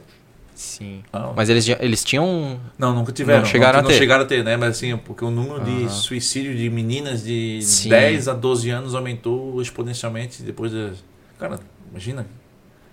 Então eu vou dar uma segurada, tem, tem dado uma segurada sim, sim, e, sim. e, minha vida melhorou significativamente, sabe? Porra, cara, interessante. É, a gente acaba. Eu acho que a rede social ela te, ela te consegue te prender de vários pontos, assim, né? Então, tipo, tem a pessoa que ela. É, especificamente por uma questão de lazer, né? Então, ah, vou ficar ali dando scroll, né? E vendo uhum. as fotos dos meus amigos, as atualizações e tudo mais se emputecendo com a própria vida, né? É, Bisbilhotando é, a vida ali. É. Né? Assim, ah, por que, que ele é feliz e eu não sou? É. Pra mim, a melhor versão que fizeram foi o tal do TBT, né? Que daí todo mundo posta aquela foto posterior que ele fez, né? É. Ah, não, não, minha vida não é tão merda como os outros. Né? É. Toda quinta-feira é a foto da mesma viagem. Que é Exatamente, só uma posição diferente, né? E, Fundo diferente. Mas aí a questão dos pontos que eu tava falando é que, por exemplo, a gente usa, digamos, para negócio. Então como é que, ah, por sim. exemplo, né, o Blumencast, né? Como é que tu vai deixar, tu vai ter uma página só pra... Tu pode, né, gente? A gente tem essa, essa opção, né, esse direito de, de ter a sua página comercial, assim. Mas aí tu acaba, de certa forma, é, se limitando, porque digamos assim, eu tenho, eu não tenho muitos seguidores, né? Eu tenho tipo mil seguidores, assim, amigos, né, familiares e tal. Mas querendo ou não, toda vez que eu coloco algum conteúdo do Blumencast, um ou outro amigo ou familiar acaba é, seguindo o Blumencast, por exemplo. Então, tipo, eu gosto de manter isso exatamente para falar do, de um novo trabalho. Assim como eu tenho a moda avião, né, também, uhum. então eu acabo colocando lá. E, e então eu acho que de, depende também muito dessa questão, porque, cara, muita gente é, não teria a vida que tem ou não teria as oportunidades que tem por causa da internet, né? Ah, com então, certeza. Como, mas é um negócio, é uma linha muito tênue, né, cara? O segredo tá na, né? A virtude tá no meio, né? Você conseguir oh. administrar a, dose, isso, né? a dose. É equilíbrio, é, né? É equilíbrio, conseguir. É, todo mundo problema, de equilíbrio. É, o problema né? é que é o seguinte, né? Isso é provado que. Até chamam isso aí do oitavo pecado capital, né? Seria hum. é, o vício na, nas redes, nas sociais. redes sociais. É porque isso é químico, né? É dopamina. É. Cada curtida que tu recebe, uma dose de dopamina que tu recebe. Cada vez que tu abre o, o, o WhatsApp para ver uma mensagem, é uma dopamina que tu segue e tu vai viciando aquilo ali. Né? Total. É, eu já não, por exemplo, o WhatsApp já não me deixa com. não é dopamina, não, me deixa puto, porque é uma porrada de mensagem, aí tu vai ler as coisas, tem coisa que. Ah, Repetido, meu, cara, né, cara, coisa né? chata Ah, os grupos lá. É, te deixa meio ansioso, assim, meu, quanta mensagem pra Esse ver, é o problema, cara. é a A, questão- ansiedade É é. o joio do trigo. O problema é que É. tem muito pouco, jo- muito pouco Trigo. trigo e Trigo, muito joio, muito né? joio, Daí, é. Só daí tu não pode de- abrir mão de ter acesso por conta do trigo e tu fica ah, submetido àquele joio, né? É, É a questão do Instagram que tu falasse, né? total. Tu utiliza para fins profissionais, só que tu, porra, daqui nesse meio tempo tu fica vulnerável a... Vulnerável, essa é a palavra, cara. Ô, Fernando, cara, eu quero que tu me diga um pouquinho mais dessa, desse livro aí, cara. Esse aí mesmo, esse aí. Fala um pouco aí sobre a, a, primeira, é a primeira loja maçônica de Blumenau. Não, isso, Blumenau e do Vale do Itajaí, tá? Massa. Ah, o livro é Zua Friedensbaum, né? É, a jamais Palmeira da Paz. É, Mas, é a- Palmeira da Paz. A Palmeira da Paz. Friedensbaum. É, é o seguinte, o, esse livro conta a história ah, da primeira loja, forma, forma- ela foi fundada em 1870. Caraca. Para vocês terem uma ideia do que significa isso, a gente, ah, é só número, não. Blumenau foi fundado em 1850. Daí 20 fala anos. assim, faça uma conta ali, não, na verdade não foi em 50, foi em 52. Ah. O Dr. Blumenau, ele tinha que Blumenau foi fundado dia 20 de agosto de 1852. Ele, Por- o fundador disse. Porque o Dr. Blumenau, ele é maçom, né? Eu já falo sobre isso aqui. Ah, né? é. Então, assim, daí eu, e, e só quando for fazer os, o, a- em 1900, quando a festa do cinquentenário da cidade, eles mudaram a data para dois anos antes. A data do Blumenau utiliza como fundação foi o dia do primeiro sorteio de lotes no loteamento que ele fez. E eles anteciparam depois da morte do Blumenau para que fosse em 1850 para poder festejar os 500 anos, né, os 50 anos em 1900. Sim, mas assim, mais por uma questão de data zerada, assim, Talvez isso, ou arredondada. oportunidade, né? Ah, sou O prefeito prefeito, agora, época. vou fazer agora então. né? Ah. Então assim, ah, Mas que ele veio em 19 1850, veio. veio, não, sim, Tá, não tem tá. dúvida. Ele veio em 1848, ele veio antes para olhar como é que era a situação e tal. Aí depois ele chamou aqueles imigrantes e tal. Isso, isso, Aham. tal. Daí tem uma história que isso tá no, no- no, é, na- na- nas anotações, da, não na, na história oficial, né? Aham. Que tinha um grupo muito maior para vir, só que eles foram aliciados já no porto lá em, na Alemanha. Pra, Opa, não, não, vamos para os Estados Unidos, não vamos para o Brasil. Então Caralho. veio só 17, né? Então, mas o então o que aconteceu em 1870, a Blumenau era uma colônia que tinha 6 mil pessoas, Aham. ok, no meio da floresta tropical, cara, na floresta Mata Atlântica, É. meio de onça de índio. E os caras já faziam rituais maçônicos, entendeu? É, O que eu quero que vocês entendam é o que significa dizer isso. Sim. né? Então, uma coisa que é interessante, o pastor Oswaldo Hess, ele escrevia ah, periodicamente para um jornal ah, em Joinville, contando o que acontecia na colônia de Blumenau. Uhum. Então eles diziam, olha, aqui em Blumenau já temos dois clubes de cacetiro, nós temos já uma, um grupo de, de teatro, dois ah, cervejarias, só a maçonaria que até hoje não se fixou ainda de maneira devida. Então tem essa, essa Oh. condição. O doutor Blumenau, ele, ele era... ah, ele, uma coisa que é interessante, tá? ele veio para o Brasil em 48, voltou para a Alemanha para que ele fosse... para captar pessoas para ir para o Brasil. Ah, e nesse período ele foi ele se filiou a uma loja maçônica na, na Alemanha. Daí eu pergunto assim, tá, mas por que, que ele foi se filiar a uma loja maçônica se ele viria para o Brasil? Né? É Uhum. que ele foi até expulso depois por não pagar as unidades. Ele veio para o Brasil e, e não, não ia para as reuniões e tal. Uhum. Então, assim, não há dúvidas de que ele foi, que, que ele era maçom, tal, documentalmente comprovado e tal. E essa loja foi fundada, ela foi ela, informalmente fundada em 1870 e ela foi formalmente instalada em 1885. Tá? Então, é, e ela durou 15 anos até mil, ano 1901, quando ela então ela bateu coluna. Ela foi, ela foi fechada por conta de briga política. Olha Né? só. Quando te- Desde terminou- os primórdios. até hoje em dia, né? Aham. O- que acontece? Eh, quando teve a, a proclamação da República, ficou aquela briga entre republicanos e monarquistas, tal, tal, tal, tal, tal.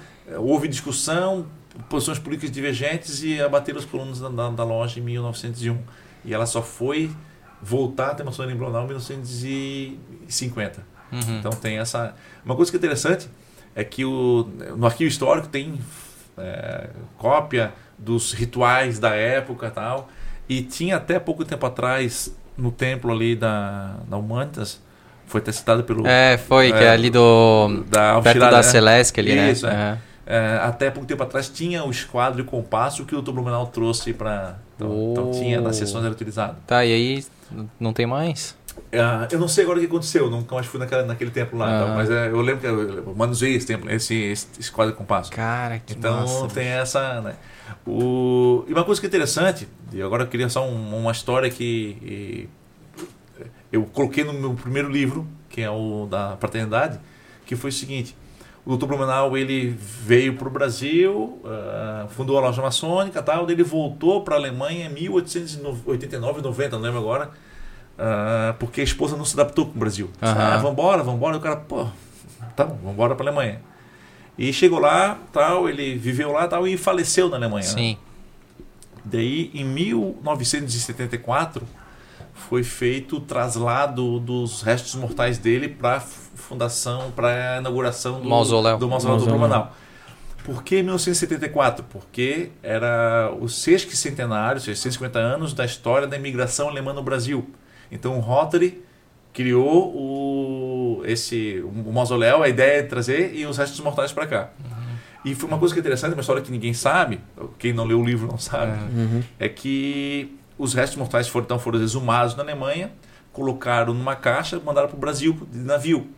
E viria até o porto da Jaí, só que houve o, foi extraviado e foi lá para Porto Alegre, os Sete Mortais. Cara, os daí... Correios, né, cara, desde aquela ah, época lá, porra, Não, daí, extraviando essa encomenda. Foi um, um maçom na época, José Gonçalves, né, conheci ele, já falecido, ele, ele que me contou essa história. Uh, ele pegou o carro dele, o Fusquinha dele, foi lá na, em Porto Alegre, pegou os restos mortais e trouxe para Blumenau. Isso ah.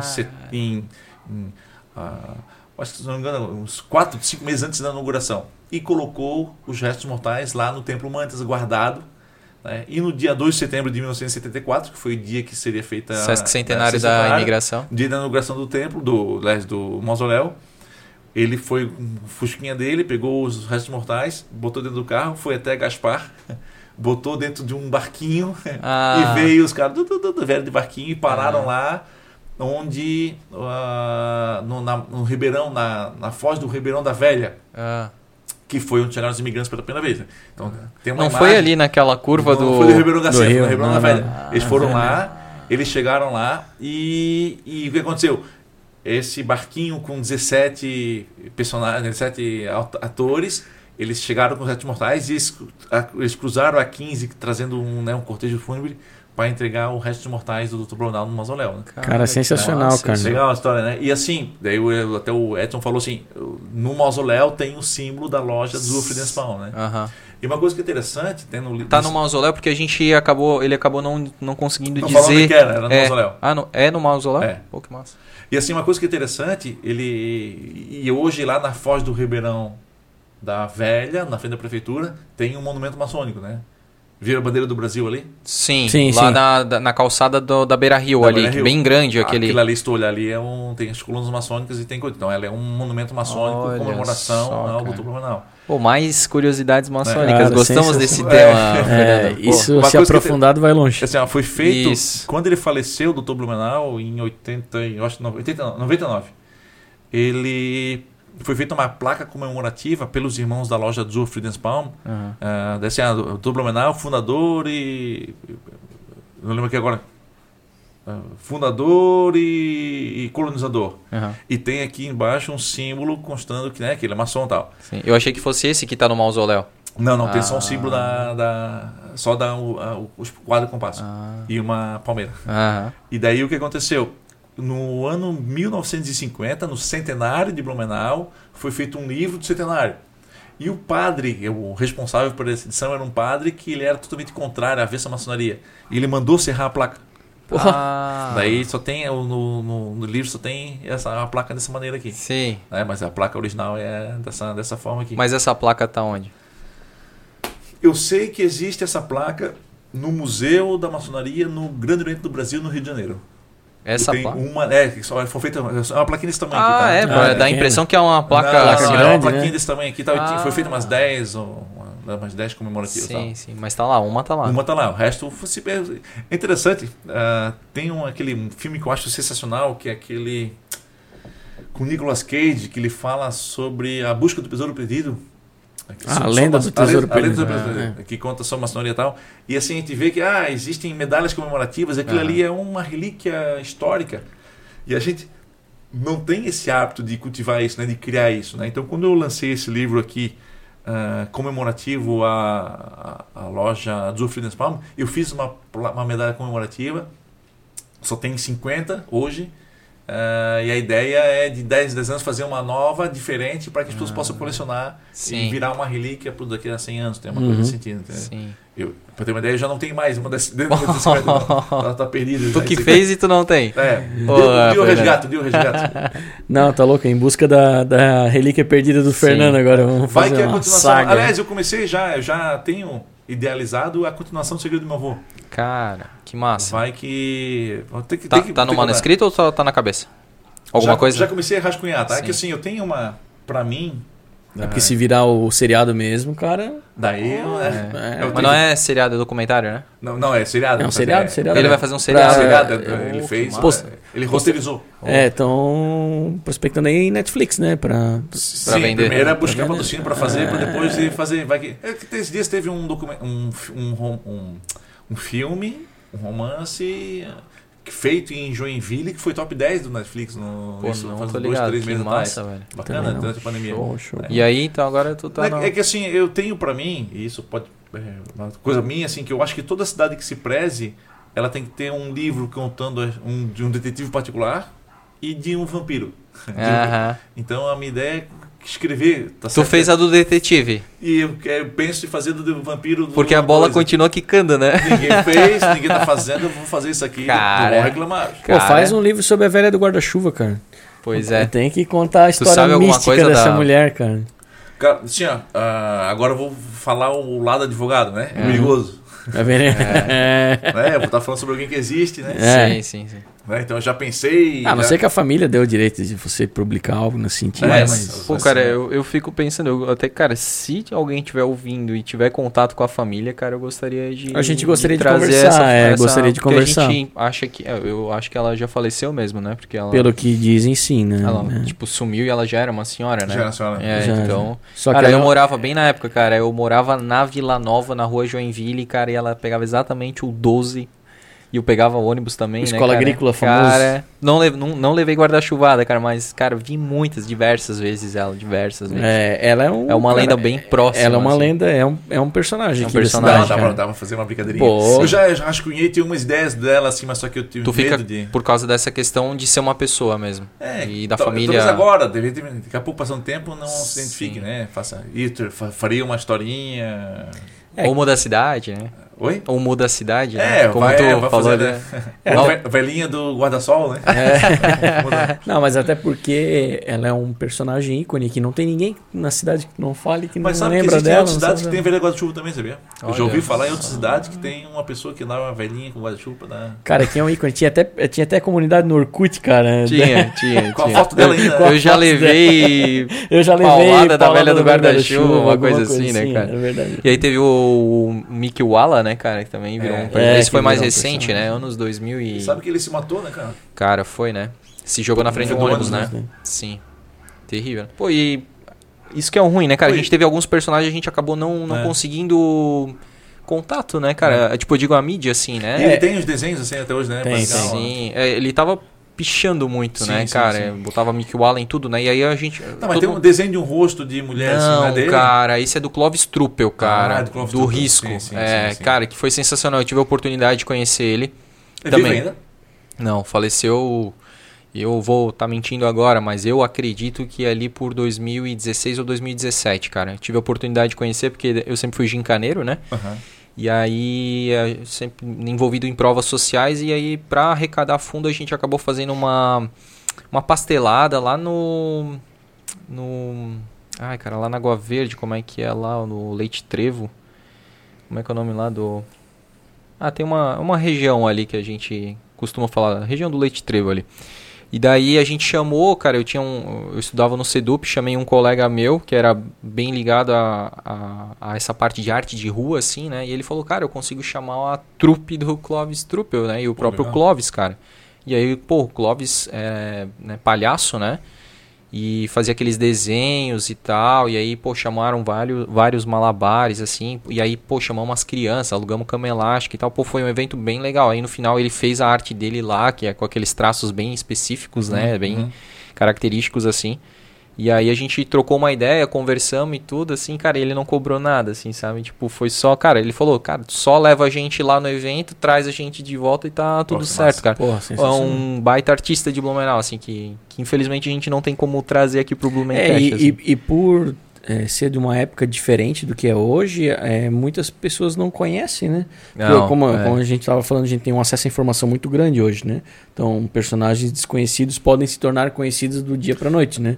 A gente Sim, acaba só revivendo isso, por exemplo, de novo, eu que sou gincaneiro, aí uma das provas da gincana era tipo, ah, bata foto de cinco lugares que tem essa mulher ali, tá ligado? Desenhada. aí tu vai lá e, pô, daí tu revive aquilo Uhum. ali, sabe? Mas é em coisas específicas, assim. Cara, né? Gincana Blumenau também é outra coisa massa, né? A gente vai trazer aí o pessoal da Gincana de Blumenau, o presidente da Liga de Gincaneiros aí pra, pra conversar um pouco sobre essas histórias, né, cara? Que tem muita que- coisa é, legal, muita aventura. Algumas horas de programa. Também, cara, também é muito legal. É sensacional. Mas essa do. Aí teve o. Cara, eu acho que. Eu até esses dias eu tava tentando lembrar, assim, cara. Eu acho que, se eu não me engano, eram três personagens, assim, míticos de.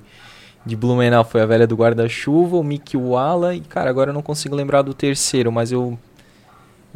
Cara, agora eu não. Mas eu sei, assim, que ah, todo mundo conhecia, mas não tá mais. A gente não consegue. Mas agora eu não vou conseguir lembrar. Mas é, É, tem, tem várias questões, né? Tipo, as redes sociais trazem à tona. Tu pega alguns perfis aqui da cidade que nem o do Sargento Junks lá, do Sim. Reino do Garcia. Ele traz vários personagens Ele já é um lá. personagem. Ele né? por si só já é um É. personagem. Tem Então, o vendedor de picolé que faleceu. O lá. Mirella, o Mirello, é. cara, Mirello. verdade. e ele É. trouxe esses personagens à tona, coisa que a gente nem conhecia É. e começou a conhecer e acompanhar. Tem um mais. tiozinho que fica na frente do trabalho ali na beira rio, coletando ah, material, enfim, reciclado. É, Tem um cara que todo mundo conhece, todo mundo vê, né? Tem um que é um guarda que fica na beira rio também, que Ah, é bem porra, famoso. esse é um bem. cara aí, tipo, É. guarda-sorriso, assim, Guarda né? sorriso, cara, sorriso, gente é. boa pra Ele caramba. é, ele é muito simpático, sempre solícito com o pessoal. Pô, atravessei várias vezes É um ali na perfil diferente do normal. Ele assim, né? meu amigo, põe cinto, põe cinto. É, super gente boa, não, né? É, porra! Eu esqueci. É, pô, cara, cara, gente boa. Não, Blumenau tem muito isso, né, cara? É personagem, assim, a gente vai trazer o, o Rudiville. Ah, Então, legal. cara, também, né? Porque é, marcou, eu falei Uma até época, né? Uma época. Marcou uma época, cara, marcou uma geração, né? Então, tipo, eu queria trazer a. A Ana Júlia, cara, não sei se. Tu não, não vai ser da tua época, mas na. na Porra. da- Quebrou, Fernando. não, mas eu digo assim, porque era na minha época infantil e ela era uma. Uma artista infantil, assim. Na TV era- Galega, né? Na TV Galega, cara. Uhum. Ela fazia. Ela apresentava o show da criança, cara. Ah, não lembro. E aí, é, aí, pô, e ela fazia muito sucesso na TV Galega e na época da BTV, né, cara? Então. Saudosa BTV, É, cara, daí- Vinha aquela revistinha. Ah, isso, revistinha da da programação BTV, do mês, nossa. né, cara? É bem isso aí. Aí, cara, eu queria muito, mas pelas minhas pesquisas, eu acho que ela tá morando em São Paulo. E aí ela já, né, não, não mora mais aqui no Blumenau, é mais difícil. Sabe que tinha uma época que tinha, 14, 15 anos, tinha, tinha HBO e HBO 2. Aham. Daí a programação da HBO 2 era 6 horas depois da da Ah. programação dele. Era, era, mesmo, era igual, só que Cara. tinha uma diferença. Aham. Eu, Daí eu lembro que eu assisti uma vez um filme que tinha uma competição de matemática e tal. Daí, pá, pá, daí tinha um gurizinho que era um superdotado, daí tinha um cálculo lá, o gurizinho tinha 23. Daí todo mundo, ah, o cara ganhou um prêmio, né? Depois de 6 horas eu tava vendo com a minha avó o mesmo filme, né? Aham, aham. Daí, pá, pá, deu assim, 23. Daí o guri 23. Ah, antes do guri falar, né? Aí Fez a tua conta avó, na a cabeça. Pô, tu és um gênio, mané, tu tá fazendo aqui perdido, assim, pô. Pô, nunca contei pra ela o segredo. ai, cara. Não é, não é o segredo do meu neto. A linguagem do- dos games é um cheater, né? É, tá, então- tá, tá, tá trapaceando. Mas, cara, na época, essa época da, da BTV era engraçado que traz aquela nostalgia da infância. Porque, pô, a gente era criança naquela época, né? E tu chegava da, da escola de manhã e tudo, ia almoçar e, tipo, ia ali distrair um pouquinho na televisão, assistir um desenho. No tal, Cartoon né? Network. No Cartoon Network. Pô, E, cara, é telefone fixo, na época tu ligava pros teus amigos e falava, oh, tu tá vendo o desenho e tal, cara? Olha só o que que tá acontecendo, Sim, não sei o quê. sim. Cara, olha hoje, cara, que hoje insanidade cada um que tá é. no seu celular fazendo outra coisa. Cara, e a gente... Não, tra- sabe o que acontece agora? Eu vi para meus filhos jogam aquele Fortnite. Ah. Sim, sim. Daí o que, que eles Febre. fazem? Eles jogam e conversam mesmo, né? É. Instantaneamente. Ah, cara, isso aí é, é a bola da vez, né, cara? Essas redes sociais de gamer, assim, tipo Twitch, É, e, cara, eu acho que muito. Acho não. Vejo muitos youtubers virando gamers, assim, cara, porque. Bastante. Pela questão mesmo de dinheiro, assim. É uma fortuna, cara, que os caras, se os caras fizerem tantas horas por dia ali. A gente quer. A gente também tá pesquisando um gamer, assim. Blumenau, pelas nossas pesquisas, a gente não, não conseguiu achar assim alguém que ah, seja a referência. Assim, com né? certeza deve ter, só que ah, como a gente não é da área, é, fica um ainda não chegaram. Agora, né? É. É. é. porque tem esses times agora, né? Pô, até eu acho que parecendo fantástico, esses times de tem, tem esporte, né? Até a Van tem a Liberty, né? É, acho que é capitaneado ali pelos filhos do Luciano, do, né? Isso, uhum. aham. Uhum. Então, tá, é, bem... é, muito forte, cara. Essa, essa parada de e-sports, né? Tá muito forte, uhum. cara. E tá gerando muita grana e muita audiência, assim. Então, realmente, agora é isso, assim. Tu bota um headset, um fone, um, né, com, com microfone ali. E vou agora... fazer o Blumencast. Agora é... eu vou é. falar da, de Blumenau. Cara. Jogando, é, né? Jogando. Agora, André, eu não sei se foi a cerveja ou o que que foi, mas que papo maluco, né, cara? A gente começou falando de vôlei, daqui a pouco foi pra maçonaria, ordem demolei. Aí advogado, agora a gente chegou a ser advogado, aí falamos sobre os, os livros, livros, sobre ser escritor, sobre paralelo entre épocas, sobre é, túneis, é, túneis, túneis, dilema das túneis, redes sociais. dilema das redes sociais, aí, cara... Cara... Foi é. muito massa, né? Foi um caldeirão aí de, de assuntos, né, cara? Ainda bem que ele falou que ele torce pro Figueirense uma única vez durante todo esse período. Não, cara, mas é que assim, eu tive que eu, eu, tive que dar um gravar ali, porque eu já vi que vocês iam entrar numa guerra aí, né, cara? Não, não, não, não, não, Flamenguista e. Não, mas o, o Maurício é da, é da Lapa, né? Sou, sou, sou da Lapa ali da Fortaleza, sabe? É, é, como eu falei pra ti antes, né? Eu, eu, vi, eu vejo meu time jogar, né? Só, só uma pergunta sem querer te provocar, longe disso, né? Mas já vi o Flamengo jogar quantas vezes no estádio? Cara, foram quatro vezes. Quatro? quatro? vezes. É, o Heitor, meu filho mais novo, tem oito anos. Ele deve ter visto umas 12 vezes mais que tu. Então, ou seja, eu acho que teve é, jogar só para entender, só para. Viu, viu, viu. Mas ele é não. É, é, é, fácil, né? É só ir ali do outro lado e ir no Maracanã, né? Logo ali, cara. logo ali. Ah, logo cara, ali. mas eu já tive o prazer de ir no Maracanã lotado ver uma final. Então, pô, é. realmente ah, é. Vai no Scarpelli e vê. Vai ali no Scarpelli e vê. É ali, é logo ali. É, pô, toda a vida. Tá louco. Vai, o metrô quer jogar no, na ressacada. É verdade. Ressacola.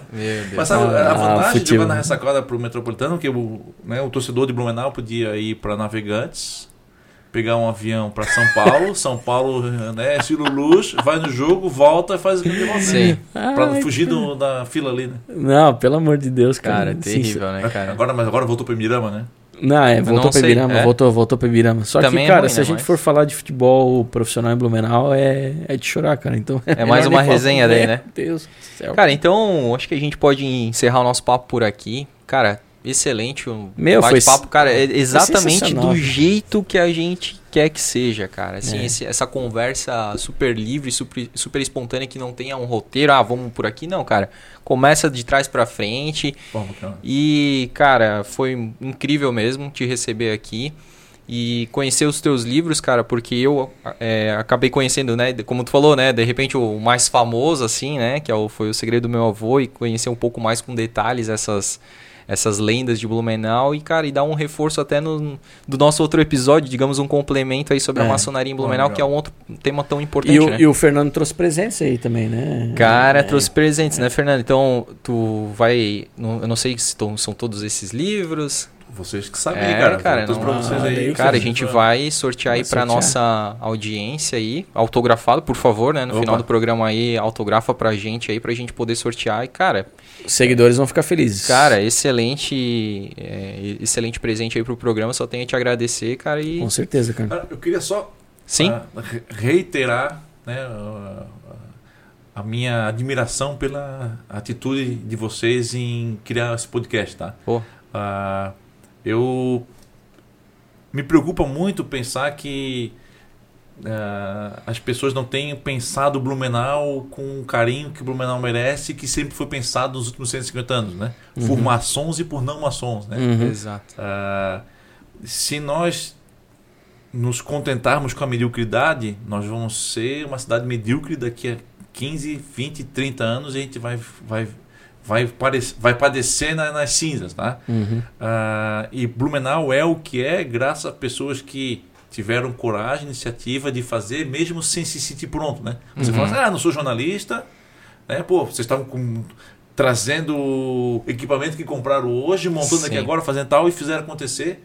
E Não, e os primeiros a gente gravou só com o celular na nossa frente, né, cara, sim. Será que tá gravando? Será que É. não, cara? Então, Cara, é. Altos perrengue, cada, cada episódio é um perrengue. É, aí, Blumenau é o que é graças a pessoas como vocês, cara. Então, Pô. assim, se, se nós não começarmos a tomar essa atitude, eu sei pelo livro, assim, pô, cara, ficou 40 anos uma história picando, quicando e ninguém escreveu. Assim, cara, vamos fazer, faz acontecer. Então, Blumenau, assim, eu sofri isso na pele, eu sofro na pele isso aqui que muitas vezes as pessoas ficam acomodadas, esperando que alguém faça e quando alguém faz, critica porque foi feito Uhum. né? E, e essa crítica, ela, eu sinto que há um pouco de Dor de cotovelo. dor de cotovelo. Total. Né? Então, assim, vocês vão experimentar isso, mas, cara, bola pra frente, vão, vão pra Sim. É, cabeça erguida que vocês estão fazendo aqui, vocês merecem. Cara, eu cheguei aqui hoje pra conversar com o cara dos túneis. Tô saindo daqui hoje conversando com um cara totalmente plural. Pô, total, cara. é Meu sensacional, Deus. Fernando. Foi uma experiência assim fantástica, cara. O, o bom de ser floral, de ser Floripa, é que fala do Oxo, né? Oxo, Dois, três. Queres, queres, não queres, diz. Lembrando aos nossos ouvintes, se eles quiserem ouvir o podcast duas vezes, É. vo- volta lá, bota na velocidade 0.75 75, e No YouTube é, ativa o, a, a tecla SAP ali, ó, as legendas. as legendas. é. Também vai ser bem rápido, né? Tem que Quero ser tipo ver. duas linhas. Mas, ô Fernando, só realmente reiterar as palavras do André aí, agradecer muito, cara, não só a tua presença, é, as tuas palavras e o teu apoio também pelo nosso projeto, né? Pô, bem Eu legal, acho cara. que Essas trazer- palavras aí é Com certeza. pra gente, cara. E trazer pessoas com o seu conhecimento, cara, e que dedicaram tanto pela cidade, né? Não só pelo esporte, ali, pelo vôlei e tudo, mas também é, criando obras como estas, né? É, para nós é uma honra, cara. Então, Sim. obrigado pela sua presença aí. E mais uma vez, cara, pô, pela pronta disponibilidade, cara, pô, logo que eu entrei em contato contigo, tu já, pô, vamos pra cima, vamos lá, quando que é. Mas viesse avalizado pela Mariela, né? Então, Ah, pela não, Mariela Krauss, eu, é, eu, a eu mestre Mariela é, Krauss. cara, mas desde aquela época lá que tu lançou esse livro aqui, cara, eu, eu- digamos, eu te guardei, assim, cara, eu acho Aham. que já sabia de certa forma o, o momento certo, cara, Pô, pra legal. gente se encontrar, cara, e, e reviver esse, esse momento aí do segredo do meu avô, cara. Mas é que os ouvintes eles não sabem, mas Ah. ele, teve, ele fez uma pergunta: tem cerveja? Tem, então eu vou. É, É, exatamente, cara. viu? Não, e é outra história, né, cara? Eu- É, cara. A gente pergunta pro, pros nossos convidados, né? E aí, cara, tu bebe alguma coisa? Vamos É. beber, porque, né, o formato do programa é esse, é, É um descontraído, bate-papo é, e um- tal, é né? uma roda de bar aí e tal. E ele, cara, cerveja, porra, de pronto Bora, já, já bora. falou, bora. E... Excelente, cara. Então, mais uma vez, cara, só te agradecer, Fernando Henrique Becker Silva. Dessa vez eu não esqueci do O Silva. Silva, hein? E, cara, é, fica o convite aí pra uma próxima a gente conversar ainda mais, porque. Aprofundar temas, né? É, André? exatamente, né? N- Nesse episódio a gente acabou descobrindo muita coisa a, a teu respeito e de repente a gente aí, né, barca uma Bora. conversa a dois aí pra aprofundar alguns temas. Beleza? Porque a gente é o tal do Espori, né? Especialista em porra nenhuma. Então a É. gente vem aqui e abre a mente junto com o convidado, convidado, né? cara. Então, cara, quando a gente vê, meu, cara, dá pra falar sobre isso. Ah, Cara, e aí abre um mundo, né? Fernando, é, bom, tu falou que não tem rede social, então não tem que deixar. Queres deixar algum tipo de contato? Ah, meu, Caso alguém queira os teus meu livros. meu, meu- meu telefone fixo, né? Meu e-mail. É, tipo, é o telefone fixo com três dígitos na- no prefixo, né? Que é Meu fone- 322. Meu fone fax. E assim, lembra que o, o 22 era na velha, tem uma Isso, história é, que o, é. o 29 era na velha, Eu acho, o 28 também. o 28 também? 28 É, também, 28. 22 era mais centro. 3.9 era O- Fortaleza. o porque eu moro 2.3 em Fortaleza é- há muitos é. anos, era 3.9 era Fortaleza. O, o 23 e o 27 era na escola agrícola. Na escola agrícola, é verdade. Olha Cara, como é que é. é, cara, a né? gente aí, ó. Ô, Fernando, e se as pessoas eh, tiverem interesse de adquirir os seus livros, como é que elas podem fazer? Cara, tem nas melhores livrarias da cidade. Oh, Né, tem na, enfim, na sim. Catarinense, tem Na na, Blue na Livro, Blue Livros tá. Nossa. todos, né? Só- Todos, todos. Claro, no da Ah, maçonaria não, não, tem, mas não tem na maçonaria também. também Tem? tem. Ah, ah, legal, legal. cara. Então, o segredo do meu avô, a terrível morte eh, do ádido do consulado português, Joias para o Führer. Jorge para o Führer. E o Zuhren Frindespalm. Pô, sensacional. É, deixa eu falar só pra, Só pra sacanear. Olha esse Google Translator aqui, cara. Não, Pô. sensacional, cara. Pô. Show de bola, cara. Então, pra galera aí que tá vendo a gente pelo YouTube é, ou também pelo Spotify, nas nossas redes sociais, a gente tem Twitter, Instagram, Facebook, no YouTube, só digitar lá Blumencast. No, no, né, no YouTube o canal é Blumencast. Na- no Spotify, né, nas, nas principais plataformas, de Plataformas, podcast, né, assim Pô, como o Spotify. E, e, é, fica assim, é legal, é é importante, na verdade, né, é fazer um pedido para os seguidores que sempre que quiserem se manifestar no sentido de indicar alguém para entrevista sim. ou sugerir pautas, legal, legal, é importante que a gente faz o programa para as pessoas, né, Exatamente, cara? Então, cara. pô, quem quiser, sinta-se à vontade. Se não falaram, né? deixar o joinha Deixa o seu joinha, Deixa se inscreva joinha, no canal. Arrasta para cima, Exatamente. só que não. É. então, e aí, é, o que o Maurício comentou, né? Então, se você tiver aí uma sugestão de, de pauta, de convidado, pode mandar para o nosso e-mail também, ou pode comentar lá no Instagram, mas nosso e-mail é blumencast.gmail.com. Ficamos por aqui então. Maurício, um grande abraço para você, grande meu amigo. abraço, até, até o próximo próxima. episódio, né? Obrigado novamente, Fernando. Um abraço a todos. E até mais. Um abraço. Valeu. valeu. Coração varou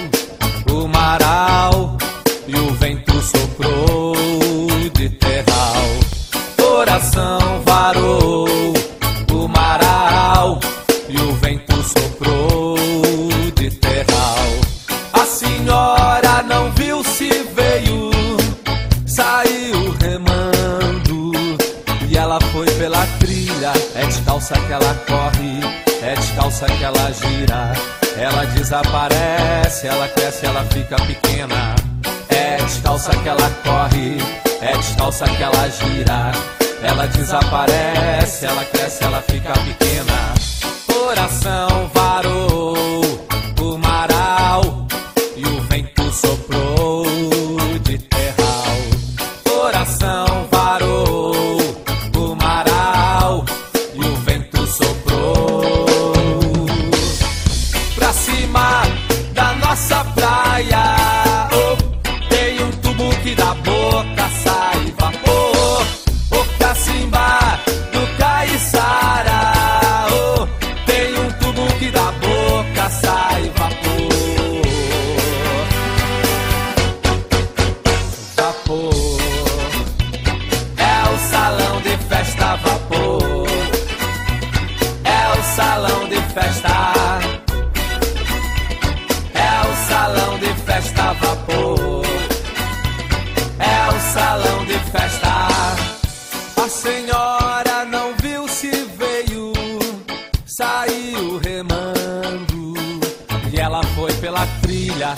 descalça que ela corre, é descalça que ela gira. Ela desaparece, ela cresce, ela fica pequena. É descalça que ela corre, é descalça que ela gira. Ela desaparece, ela cresce, ela fica pequena. Coração varou